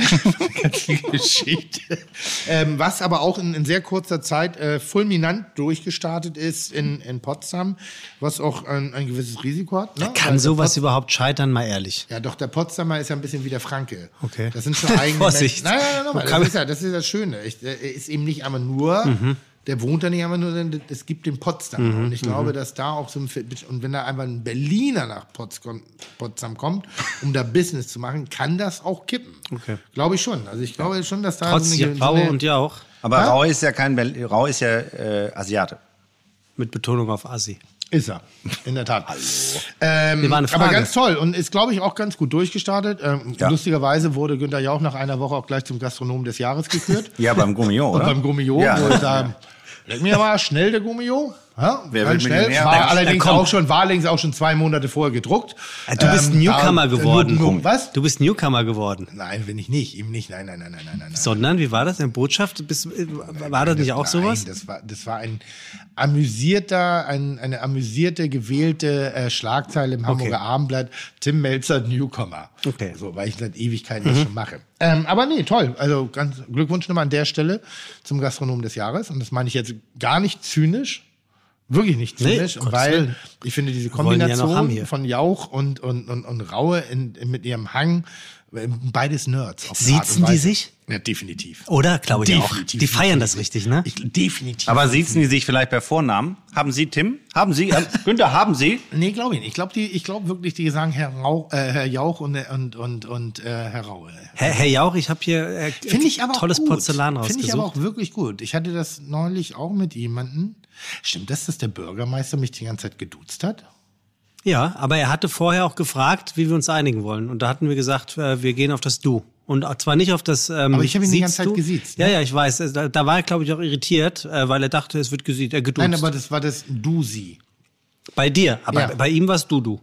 Wie der Käfer. Nein, aber weißt du, was ich meine? Mit, Ja, ja. Es war ein, Ich weiß ein, schon. Ein, es war ein warmherziges ja, ja, wie, wie, wie, wie nennt sich das denn, dieses äh, Respekt. Einfach respektvoll. respektvoll? Gut, ist der Bürgermeister. Ja, so. so. Äh, du Bürgermeister. Hier, du Bürgermeister, Du sag mal. Äh, hat mir im Nachhinein jemand erzählt. Und äh, er hat uns übrigens sehr gelobt für Ja? das Interview. Ja, er sagte, das war ein, ein, ein, ein, ein sehr intelligent geführtes Gespräch. Von mir. Äh, nee, von mir. Und da habe ich ja, wieso Gespräch? Das war doch ein Monolog von mir. Ich wollte gerade sagen. ja, und du hast ihn auch nicht mit Samthandschuhen Oh, der Bürgermeister angefasst. Du hast ihn auch nicht mit Samthandschuhen. Ich habe eine Nachricht für euch. Wollt ihr euch die Äh, anhören? Aber, aber feiere mich eh mal für. Tim und Max? Ja. Ich habe hab eine Nachricht für euch. Wollt ihr euch die gerne anhören? Ach, jede Wette vom Dicken. Von? Ja, Raue. Nee. Nee. Ich, ich hoffe, die Technik funktioniert. Das ist ja wie mit dem Overhead-Projektor. Bitte aufpassen. Hallo zusammen, mein lieber Max Strohe. Wir kennen uns persönlich eigentlich gar nicht, aber hallo, hier ist Alexander Herrmann und jetzt geht es ja um das sogenannte Verbal Cooking. Also das ist jetzt der, der Versuch eines Franken irgendwie sehr modern zu wirken, weil er irgendwelche englischen Sätze raushaut. Also verbales Kochen hat sich der Sebastian gewünscht. Und jetzt kommt's. Ich darf für dich und für Tim jeweils ein Gericht raussuchen. Jetzt ist es so, bei Tim, der ist ein absoluter Fan und Hero von seinem eigenen Rezept, wie immer natürlich, und zwar bezüglich Hühnerfrikassee. Und äh, ich meine, wenn, er da so besonders drauf stolz ist, dann kann es ja sein, dass du jetzt allein schon bei der verbalen Situation und Technik das wiederzugeben, wie man das kocht, vielleicht sogar noch einen Ticken, zumindest verbal, besser bist als das Highlight-Gericht vom Tim. Ich habe selber schon gegessen. Ist wirklich vorzüglich. Also in diesem Sinne, ich wünsche euch jetzt viel Spaß und ich bin gespannt auf Verbal Cooking, the Verbal, the, the, Verbal Chef, Chef Verbal. Ich glaube, ich, ich, ich bleibe beim Deutschen. Kann ich als Franke auch nicht richtig. Also viel Spaß im Studio. So, Also ab, also, wann, ab, wann hat er sich, ab, ab wann hat er sich geistig im eigenen Reden abgeschaltet? was Alexander Herrmann sagen möchte Ja, an dieser Stelle. Hallo, ist, äh, Frank, äh, der, Sebastian, der, der, hat Alexander so, Herrmann. Der, der, der persönliches so Social Disconnecting betrieben. Der, der, der, der, der ist doch da nicht in Verbindung. Wie bitte? Der ist doch da nicht in Verbindung mit sich selbst. Was hat er jetzt gesagt? Was hab ich verstanden? Also, es, Ja. geht, es geht darum, die Idee ist es, äh, dass du einmal äh? Max äh, schlagen kannst heute, indem ihr verbales Kochen betreibt. Und eines deiner, ähm, deiner Signature Dishes, Dishes ist das Hühnerfrikassee. Richtig? Ja, ja. Und Max soll jetzt hier in dieser Sendung erzählen, wie er ein Hühnerfrikassee kochen würde. Und du bist quasi die unabhängige Jury und sagst ihm ganz ehrlich, ob er es richtig oder falsch macht. Und du bekommst auch noch ein Gericht von Alexander Herrmann, was du verbal nachkochst. Ich finde Ah. ich es eigentlich. sonst, sonst nein, falsch, du hast verloren. Nein, das, das wäre natürlich blöd. Ähm, äh, du kannst jetzt entweder auch das hören, was du kochen willst, oder wir hören erst äh, Max zu, wie er dein Hühner. la- äh, Opfer. Was ist denn Hühnerfrikassee? So, Also ich erzähle jetzt, wie man Hühnerfrikassee kocht oder wie man Tims Hühnerfrikassee wie man Tims. Mein Hühner. Also, oder andere Tim, Nee, Tim nee, wie mein. man Das das, kann ich ja gar nicht. kann Nein, sagen. meins. Hühnerfrikassee kocht, meins nämlich ist deins. Kann, kann Das. Ja. Ja, okay, dann okay, alle Hühnerfrikassees sind deins. Nee, eben nicht. Digga, ich kann, wirklich, Also ich kann jetzt ich nur kann so Hühnerfrikassee. Also ich will jetzt mal Hühnerfrikassee einfach mal in. Äh, ist das eigentlich eine Schikane, dass ich das sagen muss, weil es da wieder um Reis geht, oder ist Reis außen vor? Ich hatte ja Reis ist überlegt. außen vor. Okay, danke. Bitteschön. Man darf ja gerade eh nicht reißen. Schlecht. Ja, ist doch so. Ganz ehrlich, soll ich euch allein lassen? Ja, wieso denn? Immer Ja, wenn ich mal einen guten mache, dann bist du beleidigt. Das war doch einfach nett. Hühnerfrikassee. Also ich würde äh, Hühnerfrikassee, ähm, Hühner, Wasser, ähm, das Weiße vom Lauch, Sellerie, Karotte, aufkochen, Hühnerfond machen, äh, aufkochen, simmern lassen, ziehen lassen, bis die Hühner gar sind. Das Ganze passieren, die Hühner von Haut befreien, die Knochen vom Fleisch befreien, das Fleisch klein zuppeln. Ähm, dann macht man eine Bechamelsoße unter Zuhilfenahme von Butter und ähm, äh, Mehl. Zu welchen Teilen ist mir nicht klar, aber das macht man auch intuitiv, klar, wie alles, äh, nach Gefühl und füllt es dann auf mit dem Hühnerfond und Sahne und Milch, würde ich sagen. Wobei wahrscheinlich mehr Sahne als Milch. Dann lässt man das unter ständigem Rühren aufkochen, damit es nicht anbrennt, weil diese Mehlschwilzengeschichte relativ aggressiv gerne schon mal am Topfboden kleben bleibt. Und wenn das passiert, ist das ganze Gericht im Eimer. Ähnlich wie bei einer Kartoffelsuppe, glaube ich. Also rührt man das alles auf und fügt dann hinzu. Jetzt ist die große Frage. Ich würde davon ausgehen, dass man Champignons dazu macht. Erbsen, aber Tiefkühlerbsen natürlich. Ähm, äh, weil die geiler sind, was schneller geht und weil es Tim Melzer ist. Und ähm, Spargel. Jetzt ist die Frage, macht Tim den Spargel? Also ich habe den, ich koche, ich esse ja gerne Spargel. Wir haben den übrigens, wir waren auch nicht nur zusammen in der Wanne, wir haben auch zusammen gekocht. Du hast Rouladen gemacht, ich habe Spargel gemacht. Ich glaube. ich habe auch Portwein dabei übrigens. Falls du was, ja, falls du was kleben willst. Also Madeira habe ich dabei. Ähm, ähm, ja, gut. Egal. So, und ähm, dann äh, habe ich nämlich festgestellt, wenn man, den, wenn man ein paar Stangen Spargel im Kochwasser vergisst und das den Tag später rausholt, dass der dann schmeckt wie dieser Glas Spargel aus dem Glas. Ähm, also ich würde Champignons hinzufügen, ähm, geviertelt, äh, je nach Größe, auf keinen Fall in Scheiben geschnitten, äh, Stangenspargel blanchiert, da reingeben und die Erbsen. Hühnerfleisch dazu, würzen mit Muskat, Salz, Pfeffer, Prise Zucker und dann servieren und genießen. Mm, lecker. Habe ich was ganz Wichtiges vergessen? Nee, also äh, Hühnerfleisch. Habe ich Hühnerfleisch gesagt?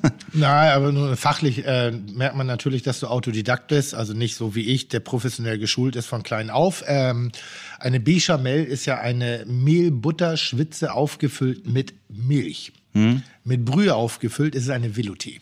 Ah, da. Wollte ich Ehrlich? sagen. Ja, wollte ich, Ich frage mich seit Jahren, was eine Velouté ist. Das ist mit Brühe aufgefüllt, also das ist eine Bechamel. Deswegen hatte aber ich auch schon mal Leute gefragt, haben, die kann die Velouté kann ich essen, weil das Gluten drin ist. Was ist mit dem los? Ja, okay. Wollte ich nur sagen, Danke. aber dadurch, dadurch, dass ja dann auch nochmal fröhlich Milch und Sahne reinballerst, ist auch egal bei ihm. Äh, nee, grundsätzlich ist das schon sehr korrekt. So, aber äh, jetzt würde ich natürlich viel dezidierter Ja, arbeiten. bitte, bitte, tu es. Wie? Erzähl's. Nein, das Natürlich. Nein, es ist Ist alles. Geheimnis? Nein, wir wollen die Leute auch nicht verwirren, es wird auch langweilig. Das ist ja ein kulinarischer Podcast, die Leute wollen es ja hören. Ich bin froh, dass du keine Karotten reingetan hast, weil dann wäre ich sofort rübergekommen und hätte dir direkt in die Fresse gehauen, weil Karotten haben nichts im Hühnerfrikassee zu suchen. Also Ich weiß eh nicht, wo Karotten, Karotten Ja, Beim zu suchen haben. tiefgekühlten sind die. Eben, und Ja. die Diskussion habe ich auch mal geführt. Also da war ich bei einem, äh, äh, ich sag mal, industriell, aber sehr gut arbeitenden Unternehmen und da ging es um die Diskussion, ob Karotten reingehören und definitiv Auf keinen Fall. Auf also würde ich auch nicht machen. Ich, Aber warum? Also warum? Weil ich das sage, ist das einfach mal genug. Wusste ich, war nur ein Test. Komm, Alter. Weil dieses Warum, warum, du bist doch keine vier Jahre mehr alt. Ey, ich bin Manchmal das einfach so, Bindeglied. ich stelle die Frage einfach, des weil's Hörers, ist. nicht meine Frage. Das ist Weil's die so Frage ist. des Hörers. Weil es so ist. Ja, ist ja gut. Du machst ja auch keine, ich sag mal, kein, kein, kein keine Ahnung, Gummibärchen in Tomate Mozzarella. Nee, warum mal, nicht? also, weil es so ist, weil es so, aber nicht Punkt. gehört. Das ist ein dummes Warum. Das war mein Fehler, Es du ist hast völlig wirklich recht. ein unfassbar Ja. dumm und schüttest ja auch Wirklich. keine, keine, Stell mich keine, jetzt in die Ecke. Diät-Cola in, in, in, in, keine Ahnung, Pfefferminztee. Stellst du dich auch nicht, die- auch nicht die Frage, warum nicht? Was macht denn dieses, Weil, aber dieses die Schweißband Karotten- mit dir? Was? Nein, ich sag, ich, die Karotten machen das mit mir. Die Karotten im Hühnerfrikassee. Die, ich, ich kann ausrasten. Das ist so, wo ich sage, ja, okay, das ist, ist halt Hühncheneintopf. Aber Karotten Nee. haben nichts im Frikassee. Und du hast es sehr schön gesagt, Spargel, Pilze, TK-Erbsen, Warum TK-Erbsen? weil es so ist. Ja, klar. Weil die Dosenerbsen ähm, ein wenig... Äh, äh, Frische Erbsen stehen nicht zur Debatte. Nein, Was ist also ich fang doch gerade, warte doch. Weil Dosenerbsen mehlig sind und äh, äh, eher, ich sag mal, die passen in Nudelsalat mit Mayonnaise. Da funktionieren TK-Erbsen nicht. das stimmt. In den klassischen Nudelsalat gehören Dosenerbsen oder Glaserbsen rein, aber in ein Kochgericht. Und die frischen Erbsen sehr oft überlagert sind und sehr holzig und sehr bitter sind. Also Genau. wenn ich jetzt perfekte, süßlich äh, äh, gutierende Gartenerbsen habe, dann kannst du auch frische nehmen, aber eigentlich die TK-Erbsen sind halt wie Dosentomaten perfekt. Ist bei deinem, ist bei Für deinem, bestimmte Zubereitungen an der Stelle. ist bei deinem Hühnerfrikassee nicht noch irgendwie oben was äh, flambiert oder sowas? Jetzt, jetzt, Wie sagt man? Ja, ja, das kommt noch dazu. Ich, äh, ich kann immer einen Tipp geben, den du gerade vergessen hast. Spritzer, also bei allen äh, äh, ähm, Mehlbindungssoßen Spritzer Zitronensaft, Ganz, aber Ja, nur ein Spritzer klar. und ein Hauch Cayenne. Weil ein, ein, ein diffuser Geschmack, der ja der, das Hühnerfrikassee hat, Aber Pfeffer hat er ja gesagt. Aber nicht Cayenne. aber nicht Cayenne. Ist das so ein Unterschied? Ja. Okay. Ich frage für den Zuhörer. Okay, ja, also aber nur eine Prise Cayenne. Wir wollen keine Schärfe, aber Cayenne ist ein bisschen wie ein ätherisches Massageöl für die Zunge. Das heißt, die Geschmacksknospen werden stärker durchblutet, Oh. das wird ein- das wird ein Posting. öffnen sich wie Knospen und sind mehr bereit, eben die Aromen und die ganzen Geschmacksstoffe aufzunehmen und auch wahrzunehmen. Das ist das Geheimnis von Cayenne in einem Gericht. Sehr Ähm, schön, sehr schön. Ich mag ganz gerne ein bisschen Estragon rein, muss aber nicht. Das ist eine individuelle Geschichte. Auf gar keinen Fall Basilikum, auf gar keinen Fall Kerbel, auf gar keinen Fall Petersilie, auf gar keinen Fall Dill. Estragon. Und wenn es das nicht gibt, dann ist Estragon. Um den Ganzen. Jetzt haben wir ja dieses, diese Hühnerfrikassee-Nummer und, und, und die Bechamel Velouté oder wie auch immer, wir, die ist ja oftmals früher bei Oma ganz schön kompakt gewesen. Und wenn man sie hat einen Tag stehen lassen, dann hätte man auch ein Haus damit bauen können. Also ist ja die große Kunst, ein, eine, eine Bindung auf Mehlbasis herzustellen, wo man das Mehl nicht merkt, sondern wo es eher den Gaumen umschmeichelt, wo es eben nicht wie eine, eine, eine dicke, fette Downdecke sich da niederlegt, sondern das passiert.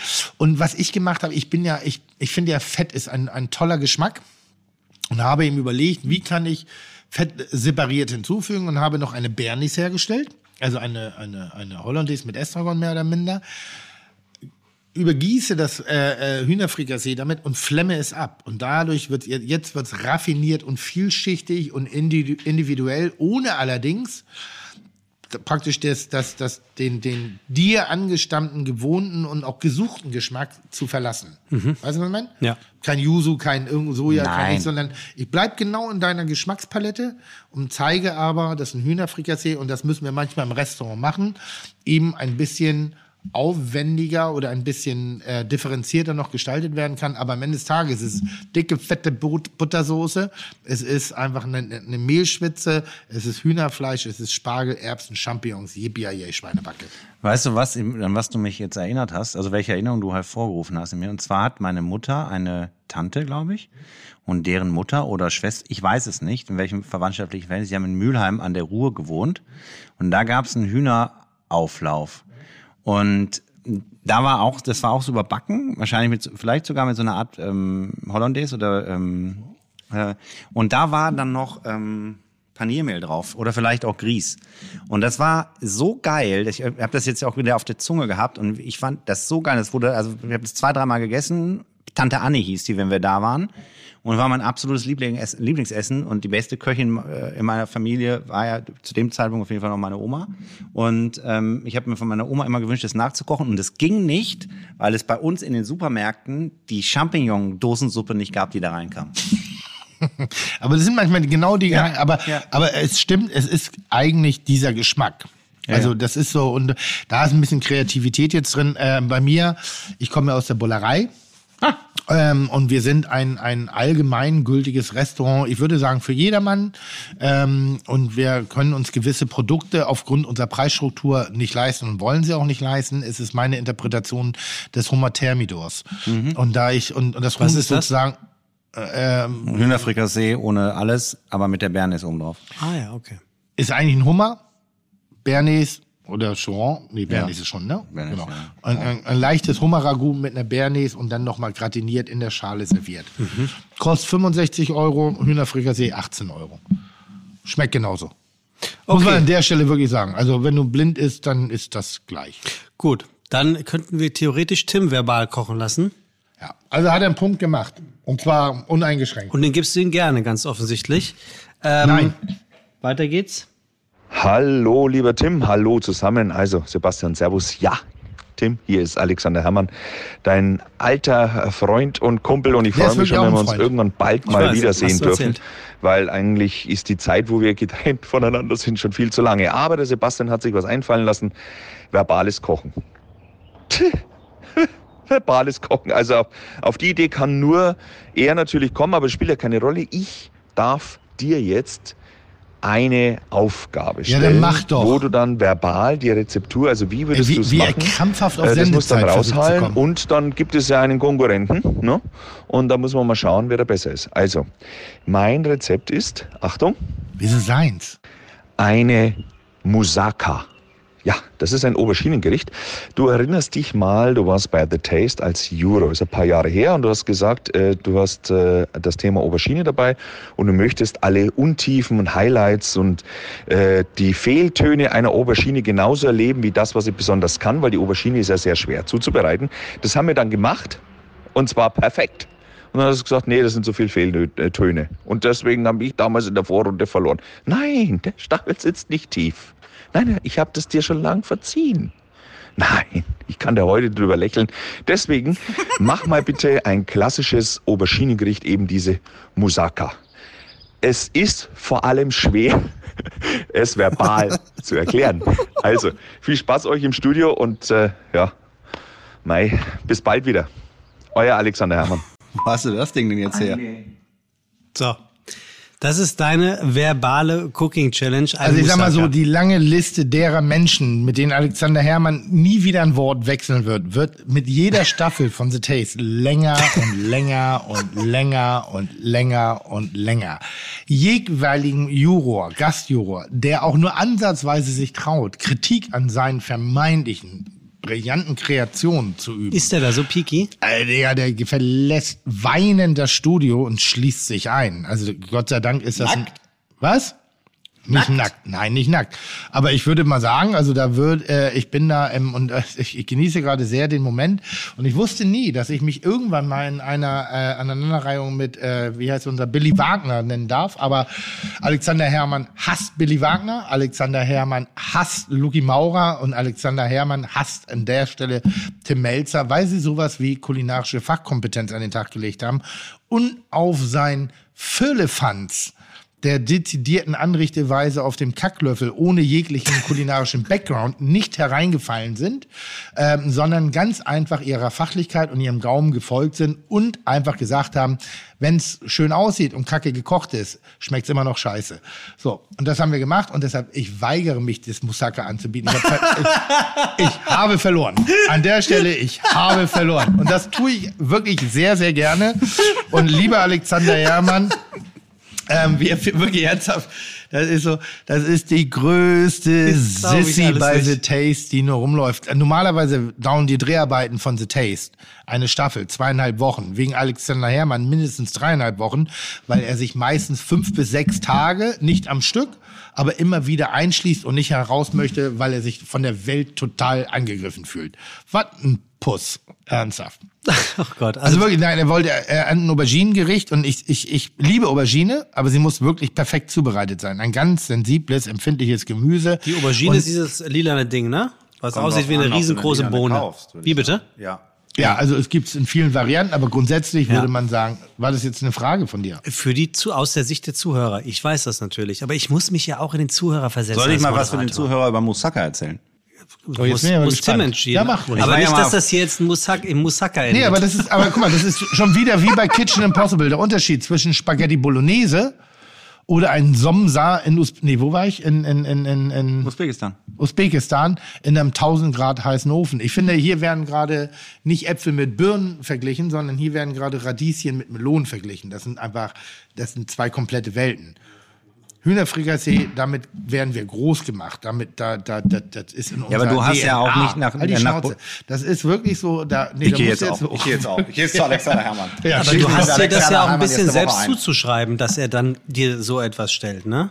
Digga, er hat einfach eine verkackte Aubergine auf einen Löffel gepackt und ich musste ihm sowas wie Würde verleihen und sagen, ah, es hatte leichte Störnoten. Ich hätte es auch ausspucken können, aber War da- so schlimm war es Stör dabei, oder nein, was, so schlimm war's- Nein, so schlimm war es ja nicht. Das ist schon, Alexander Herrmann ist übrigens wirklich mit Abstand der beste Coach äh, Ja. bei, bei The Taste. Seitdem, Und ein ich, Franke. seitdem ich weg bin. So schließt sich der Kreis heute. mit Frank der- ist eine Vollkatastrophe. Also Gut, wenn so Frank, wenn, wenn, ernsthaft, wenn Frank nicht einen Komplettvertrag von Sat 1 hätte, dann hätte der keinen Grund bei The Taste noch wieder aufzutauchen. Der ist seit ich Frank? hab- Rosin. Der ist seit sieben Staffeln Er hat dabei. gesagt, er ist ein Franke. Danke. Hermann, Alexander Hermann ist ein Franke. er ist ein Franke, ja. Ja. Und der Frank Rosin, Ja. Das, dachte, ist er der, Ralf. das ist der, nee, das ist der Rechtsaußen sitzt immer am Pöbeln ist und immer von Graumsex redet, aber keine Ahnung hat, das irgendwie fachmännisch auf den Löffel zu kriegen. Und ähm, der ist seit sieben Staffeln dabei und wirklich, wenn der keinen Komplettvertrag von Sat 1 Pro 7 hätte, gäbe es keinen Grund, warum der da sitzt. Der ist inkompetent bis zum Anschlag, was den Löffel angeht. Ralf Rosin. Ralf Rosin, genau. Alexander Herrmann wiederum, wenn ich Partizipant wäre bei The Taste, kann ich jedem nur empfehlen, geht zu Alexander Herrmann oder wenn ich dabei wäre, dann natürlich erst zu mir, weil ich bin noch besser. Aber Alexander Herrmann ist ein brillanter Lehrer und, und der hat schon sehr viel Ahnung, wie man Geschmack Ich glaube auch, dass der gut beibringen kann. Dass der ja, gut, und, ja. und, Und der, der ist witzig. versteht Geschmack. Und er ist witzig. Ich glaube, das ist der Phil Jackson von The Taste. Lustigerweise ist das so, ich finde, dass du Kulinar genauso wenig beurteilen kannst wie Humor. Also sag bitte nicht, der ist witzig, weil wie willst, wie willst du feststellen, dass er witzig ist? Wie redest du da mit Max? Ich rede ja mit dir jetzt. Ach so. Ähm, nee, Also aber wirklich, äh, äh, Alexander Herrmann, ganz brillanter Analytiker, der versteht Geschmack durch und durch und, und, und schafft es trotzdem, äh, den Kopf auszuschalten und sehr aus dem Bauch raus ganz, ganz tolle Kombinationen zu machen. An dem Tag ist es ihm einfach nicht gelungen.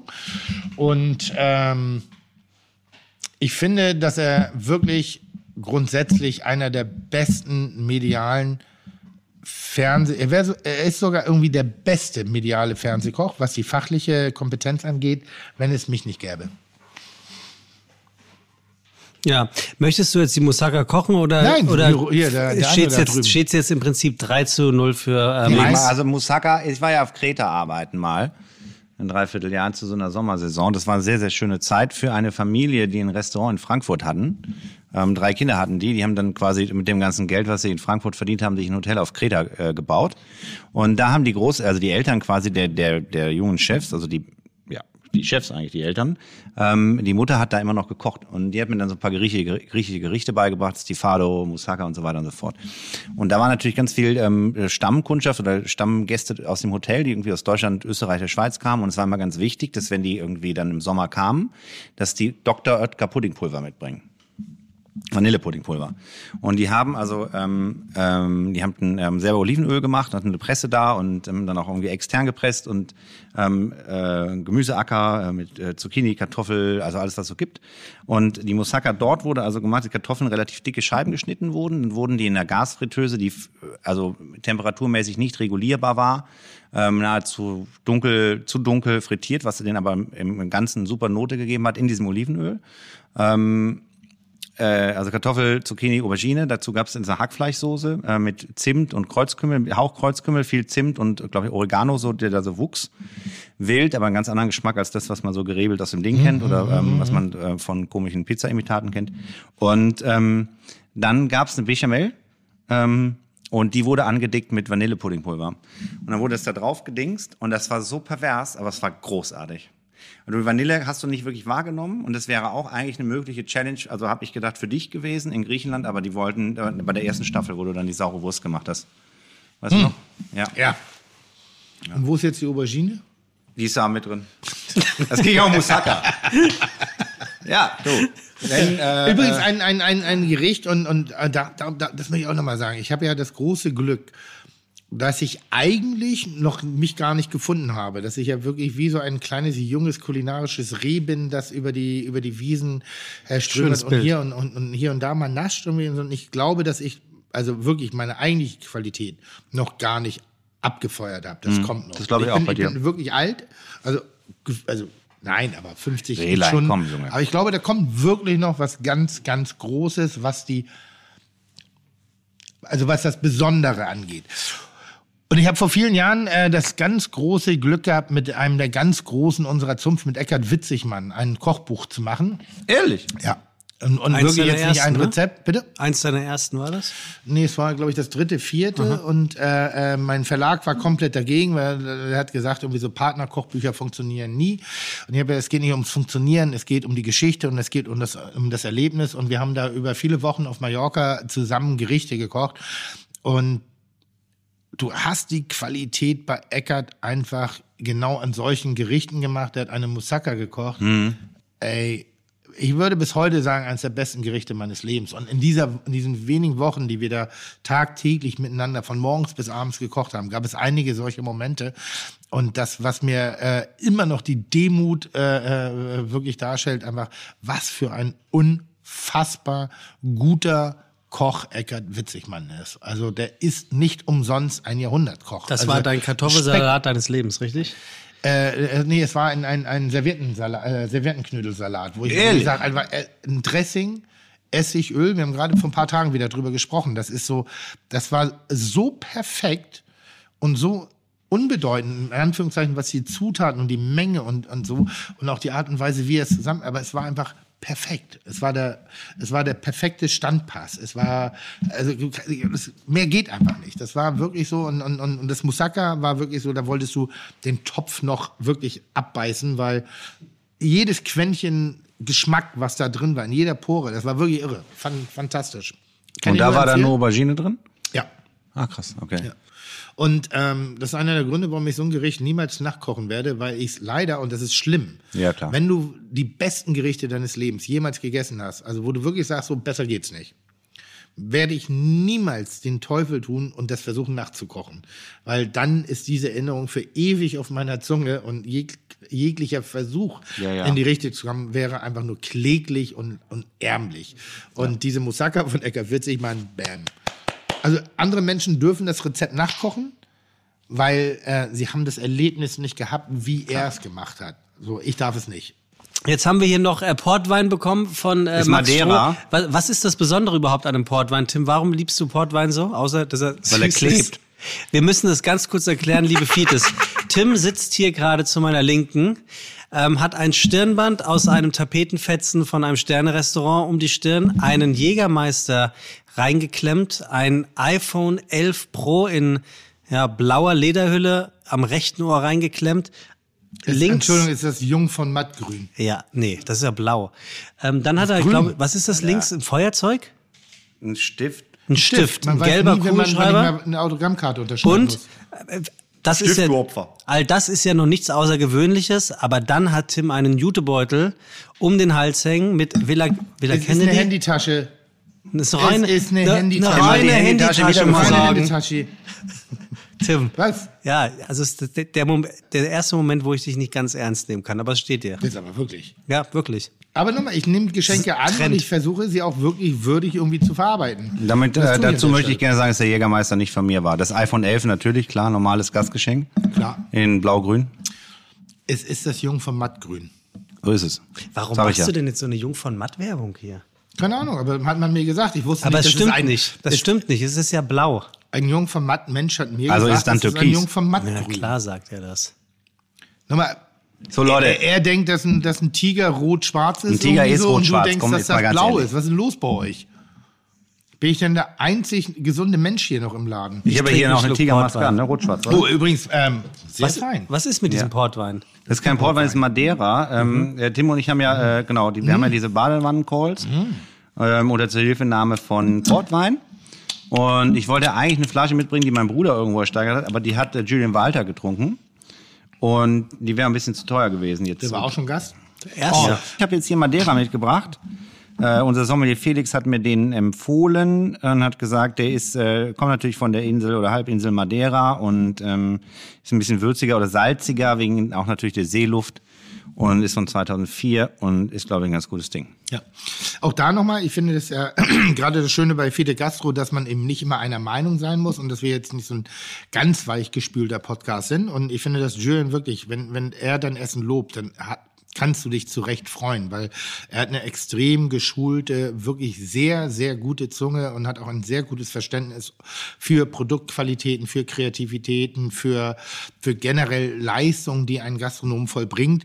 Ähm, ich mag das nur nicht, wenn Leute sagen, was man machen sollte, wenn man nicht aus der Branche kommt und äh, nicht den kompletten Blick für bestimmte Situationen hat. Dasselbe betrifft für mich äh, Buchkritiker, Musik, äh, Plattenkritiker, Theater, Filmkritiker. Macht selber und halt ansonsten die Fresse. Sag, es gefällt mir, aber sag nicht, was ich hätte besser machen können, weil du hast keine Ahnung, was ich machen wollte. Ich habe auch gerade übrigens nur so lachend in die äh, so äh, in die in das Mikrofon gehustet, nicht weil ich das lustig finde, was du sagst, sondern weil ich es einfach wunderbar finde, wie du aussiehst. Also ich bin mir ganz sicher, äh, dass äh, Tim oder ich eine Tim E-Mail bekommen werde äh, von irgendeinem Fernsehsender, die mit ähm, Max Stroh und mit Tim Melzer die Badewannen-Calls jetzt in der Corona-Zeit äh, ins Fernsehen bringen wollen. Kann man, ich bin mir ganz What- sicher. ich habe ja kein das WhatsApp. kommt. Bathtube-Calls. Ich habe ja kein WhatsApp, weil ich mal gelesen habe in der Bild, dass man das hacken kann. Ja, ja, das. Hm. Mhm. Stimmt das? Ja, aber SMS kann man nicht hängen. Kann man FaceTime hacken? Nein, Nein. deine E-Mails werden auch nicht gelesen und du, wirst auch nicht abgehört. Also da ist, du bist safe. Ich Aber nur safe, du, ne? nur du. Wegen dieses Alexander Stirnbandes. Hermann auch. Also spätestens nachdem, dass er eben gesagt hat, bin ich mir gar nicht so sicher, ob er nicht vielleicht entweder erst Ja. selbst abhört oder ähm, Wobei ich glaube, bei der Musaka-Mafia hast du verkackt. Die ficken dich jetzt richtig. hart. Das aber wirklich. Was? So nämlich. Nein, also ich, Also, MM Musaka Mafia. ähm, kannst du noch ganz kurz sagen, äh, Max, was ist das Problem bei Melz, Melzenstein, Melzerstein? Wie Tim Melzerstein. Melzerstein. Melzer, Tim Melzer mag es einfach nicht. Warum? Er guckt, wie er jetzt guckt. Ich weiß es auch nicht, ich weiß auch nicht. Wir waren ja auf Reisen, das ist so, da darf man nicht drüber du reden. kennst Ne? das so Redewendung. Also Max und ich haben äh, in der Vergangenheit, gar nicht, in der, das ist noch gar nicht so lange Ja. her, gemeinsam performt Mhm. äh, für ein Format, was man irgendwann mal am Ende des Jahres im deutschen Fernsehen sehen Ach, wird. wirklich? Dürft ihr nichts drüber Und, sagen? Ähm, Nee. Und es gibt doch manchmal so, wenn, wenn, wenn der Onkel Dinge so Affentittengeil, Geilomat. Knorke, Dufte, fetzige Musik. Und dann, gibt, und dann denkst du, und jedes Mal jagt dir ein Schauer des Ekels über den Rücken, weil du sagst aber nicht so reden.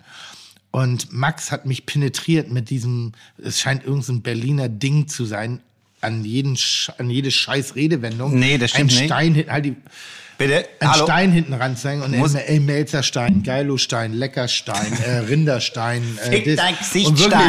Also, wirklich. ähm, und ich sag, bitte lass, lass es. Das macht mich wahnsinnig. Ich möchte mit Das dir befreundet Unwort sein. des Jahres, Jugendunwort des Jahres vor fünf Jahren oder vier Jahren, ich weiß es auch nicht, ähm, war Neißenstein. Und kennst du das nicht, wenn man äh, Wörter total doof findet, zum Beispiel wie nice? Bei mir hat es damals also angefangen in der bewussten Wahrnehmung, nice? dass ich ein Wort doof finde, es aber dann aufgrund der äh, omnipräsenten Verballhornung meiner eigenen Person des Wortes irgendwann in den äh, aktiven Wortschatz äh, übergegangen ist, war, hat bei mir angefangen mit dem Wort chillen. Ich so, boah, ich chille, boah, ich lass mal chillen. Ich fand das richtig doof. Und dann ist es aber irgendwann ist es so normal geworden, so chillen, ja, ich- was machst du, ich chillen, machst morgen ja chillen, bla bla. Und so war es mit nice auch. Und alle haben immer so affektiert bei uns auch im Laden gesagt, boah, nice. Und mittlerweile sagt man das aber normal. Und damit man eine Rückbesinnung darauf hat, wie doof Wer das Wort sagt nice, ist, normal. ist Neißenstein quasi eingeführt worden in den verbalen, in das äh, Großhirn ähm, des, äh, des Toulouse-Lautrec. Und ähm, ist eine Abgewöhnungsphrase eigentlich. Ja. Und ich ich, habe würde dich dir- eigentlich nur dadurch, dass ich deinen Namen Ich würde sie dir versteint sehr habe. gerne abgewöhnen, indem ich meine fünf Finger gerade zu einem, einem, einem relativ dichten Klumpen balle ja. und direkt Ja. ja. in das Organ reindrücke. In den wo- Fressenstein wo, rein. Wo das Wort rauskommt. Faustenstein ins Fressenstein rein. Es war noch nie cool, es, ist, es kommt nicht sarkastisch, zynisch oder ironisch rüber, es kommt einfach nur wahnsinnig nervig rüber. Hm. Hör auf mit dem Scheiß, ey. Ja. Ja. Ich habe ja ähnliche Wahrnehmung So des haben wir wieder dufte Stimmung hier. Knorke. Ja? Definitiv. Ich Knorke. überlege gerade, wie er sagen würde, wenn er auf ein. Rolling Stones Konzert geht. Ist das Rolling Stones Stein Konzert? Nein, das ist, dann sagt man halt, das ist Keith Richards Stein. Das Geile ist, dass der Podcast Fall von der, Fall von der 20 Palme Stein. Ende gefunden hat, weil äh, so unwürdig gehe ich nicht aus dem Podcast raus. Nee, guck dich mal an. Schön, Max, dass du da warst. Ganz Dankeschön. toll. Ich glaube, äh, wir, wir konnten den einen oder anderen Punkt bearbeiten. Ähm, äh, äh, ein schöner Podcast. Dankeschön. Also ich, Sehr, vielen Dank, sehr- dass ich hier sein durfte. Sehr schön. Es war mir eine Freude, euch alle aus der Distanz, äh, zumindest mit dem äh, wahrhaften Oculus wahrnehmen zu dürfen. Vielen Dank. Ja, wirklich. Ganz toll. Und ähm, wenn, wenn die, die Grenzen wieder offen sind, also die Lokalitätsgrenzen, die, die, die, die Einschränkung, Ja. kann ich nur empfehlen, geht mal zum, zum Strohe fressen, essen. Entschuldige, essen. Es ist ein Sterne-Restaurant, wo der Begriff Sterne-Restaurant die emotionale Dichte eher kastriert. Also es ist einfach ein wahnsinnig geiles Restaurant. Eine, eine wahnsinnig geile Essenskneipe, muss man aber sagen, atmosphärisch, mit wirklich fantastischen Soßen. Sehr, sehr, sehr Und du geil. bist Soßenking, ne? Eigentlich. Ja, aber da ist ein Ticken besser. Ach, guck mal, Tick- das ist ein schönes Ende. das ist Also ein danke für die netten Worte. Das meine ich wirklich so. Ich Ja. finde, Darf ich ich noch finde, eine ich Frage Soßen, stellen? ich finde Soßenköche ganz toll und äh, ähm, du bist einer und, und das ist auch der, der Zauber seiner Gerichte äh, in meinen Augen. Ist es nicht unbedingt die Kreativität, also man darf da jetzt nichts erwarten, was man großartig bei Facebook posten kann, ähm, außer die Zunge könnte Fotos machen. Oh, schöner Vergleich. Ja, finde ich, Sehr das war schön, fast schon ja. wieder philosophisch. Außer die- Also, die Zunge könnte wenn jetzt noch, wenn du jetzt noch von Instagram geredet hättest, wärst du am Puls der Zeit. ein Hoch dem Suff. Ja, ein Hoch dem Suff. Können wir auch ein Kochbuch machen? Hm? Können wir Ah, auch das mal ein die Kochbuch Frage? machen? Ja, ich möchte gerne. Also diese, ich fand das, ähm, also ich äh, gönne dir ja alles, aber ich Hm. beneide dich vor allen Dingen für diese Zeit, die ihr da hattet auf Mallorca. Wahnsinn. Und ich glaube, dass es total toll ist. Ja. Können wir nicht auch mal ein Kochbuch machen? Sehr Wo wollt ihr wir, hin? weil wir müssen ja auch gar kein Kochbuch dann publizieren. Wir können ja einmal eins schreiben, nur für uns, sagen wir Ja. mal, für acht Tage in Italien, fünf Tage äh, oder wo auch immer. Finde ich total toll. Und Da dann bin machen ich wir dabei. zusammen Hühnerfrikassee und ich mach, wir kochen füreinander. Nee, du machst deine Langustensoße. Langostino-Soße. Ja. Brillant. Und wird das Kochbuch, der Titel ist das Kochmussacker. Auch äh, den fand ich mal gut. Ja, den Siehst fand ich du? auch gut, ja. Den fand Guck mal, ich jetzt zwei- mal wirklich gut. Zwei, zwei gute Abschlüsse von Melzer heute, damit könnten wir eigentlich gut leben, Ein oder? Jahr und zwei Wochen habe ich gebraucht, um mal irgendeinen von deinen dummen Dingern gut zu finden. Ach so, ja, ihr hattet Geburtstag. Herzlichen Glückwunsch. 54 nachträglich. Wochen. Das nice. Kochmussacker finde ich wirklich ganz lustig. Na, also, da haben wir es Der doch. gefällt mir gut. Gut. Vielen Dank fürs Zuhören. Äh, Das war Fiete Gastro äh, mit dem wunderbaren Max Stroh und dem einmalig seltsam aussehenden Tim Melzer, Melzerstein. Vielen Dank fürs Zuhören. Chuck, Digga, Props, Digga, ihr habt meinen Respekt. Ihr macht Digga, Mucke, Schicke, Mucke, oh, wie gut das schmeckt.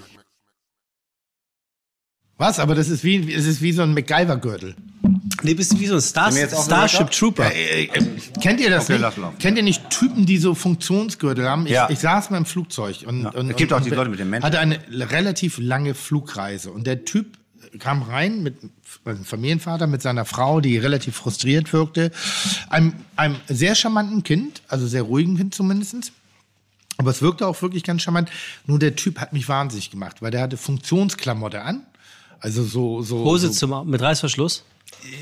Er hat sie nicht abgenommen, aber ja, es wirkte so auf jeden Fall eine Weste. Und ich finde Typen, die mit Weste reisen, immer sehr schwierig. Also das ist, war halt nicht der Camel Cowboy.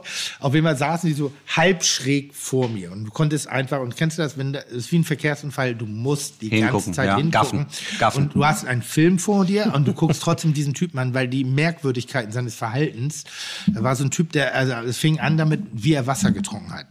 Das heißt, die Wasserflasche war längst leer. Und wenn dann ein Mensch, immer den ja, Hat der bezahlt. dafür. Im vertikalen Zustand versucht, den letzten Tropfen rauszulutschen, da irgendwie aus einer bekackten Wasserflasche, denkst du schon so, ja, okay, ich hab's verstanden. Dann allerdings, und das war das Beste, also erstmal hat er die gesamte Aufmerksamkeit des Flugbegleitpersonals auf sich gezogen, weil er ist mit Kind gereist und da ging es dann um ein Kinderbett da vorne und dann blockierte er alles und hatte auch dann irgendwie noch den einen oder anderen Koffer dabei. Er hatte den Koffer auch im Koffer. Ähm, und Koffer im Koffer ist eine sehr schräge Nummer. Wie Im, Hand, die, Im Dinger, ah, Handgepäck. die, die, die russischen? Petrusch, Ja, pass auf. Und jetzt meine Babuschka. Lieblingsgeschichte ist, das spielte sich dann zu späterer Stunde zu, wo denn die Nachtbeleuchtung im Flug, es war ein, Lang, ein Langstreckenflug, die Nachtbeleuchtung war an und er stand dann auf, öffnete das Gepäckfach, holte einen Koffer raus, nahm ihn unten auf den Sitzplatz, öffnete diesen Koffer und hat eine Kopflampe rausgeholt. Setzte sich im Der war unter Flugzeug, Tage wirklich, quasi. und ich war so, so Der war quasi ein. Kumpel. Der war ein Kumpel. Der holte eine Kopf, also genauso wie ich jetzt gerade kam eine. Kopflampe so, und bestückte die mit Ersatzakku oder irgendwas anderen Batterien oder was auch immer der da rein. Das machte so, ich dachte so, was ist denn bei dir los? Also hat diese Kopflampe auf dem Kopf, schaltet die an, geht wieder ans Gepäckfach, holt einen weiteren Koffer raus, um mit Hilfe dieser Kopflampe in seinem eigenen Koffer eine Sache rauszusuchen, holte diese Sache raus, verschloss den Koffer wieder, packte mit Hilfe der Kopflampe den Koffer wieder oben in den, ins Gepäckfach, nahm die Kopflampe ab, packte diese wieder, nachdem er erstmal das Boah, ganze Ge- Alter. wirklich das Gerät Das rausgeholt hat. Ich schwör's dir. Ja, ja. Wirklich, ich, ich saß da so und ich habe ich hab, ich hab Speichelfäden gehabt, weil ich den Mund nicht geschlossen habe für ungefähr 30 Minuten. Ja, weil diese, dieser Akt des, des verschiedene Koffer rausholens mit Kopflampe im Flugzeug. Und das ist dann, wo ich so denke, Krass. ah, man, manchmal ist doch Gewalt auch vielleicht ein probates Mittel, seine Meinung Im kundzutun. Flugzeug Also es gefährlich. juckte wirklich, weil ich sag, äh, wo, ich- wo ich da so, boah. Mich Das hätte das nicht, ich hätte, also ich hätte darauf wahrscheinlich, egal wo ich hingeflogen wäre, ich wäre, ich hätte nichts davon gehabt.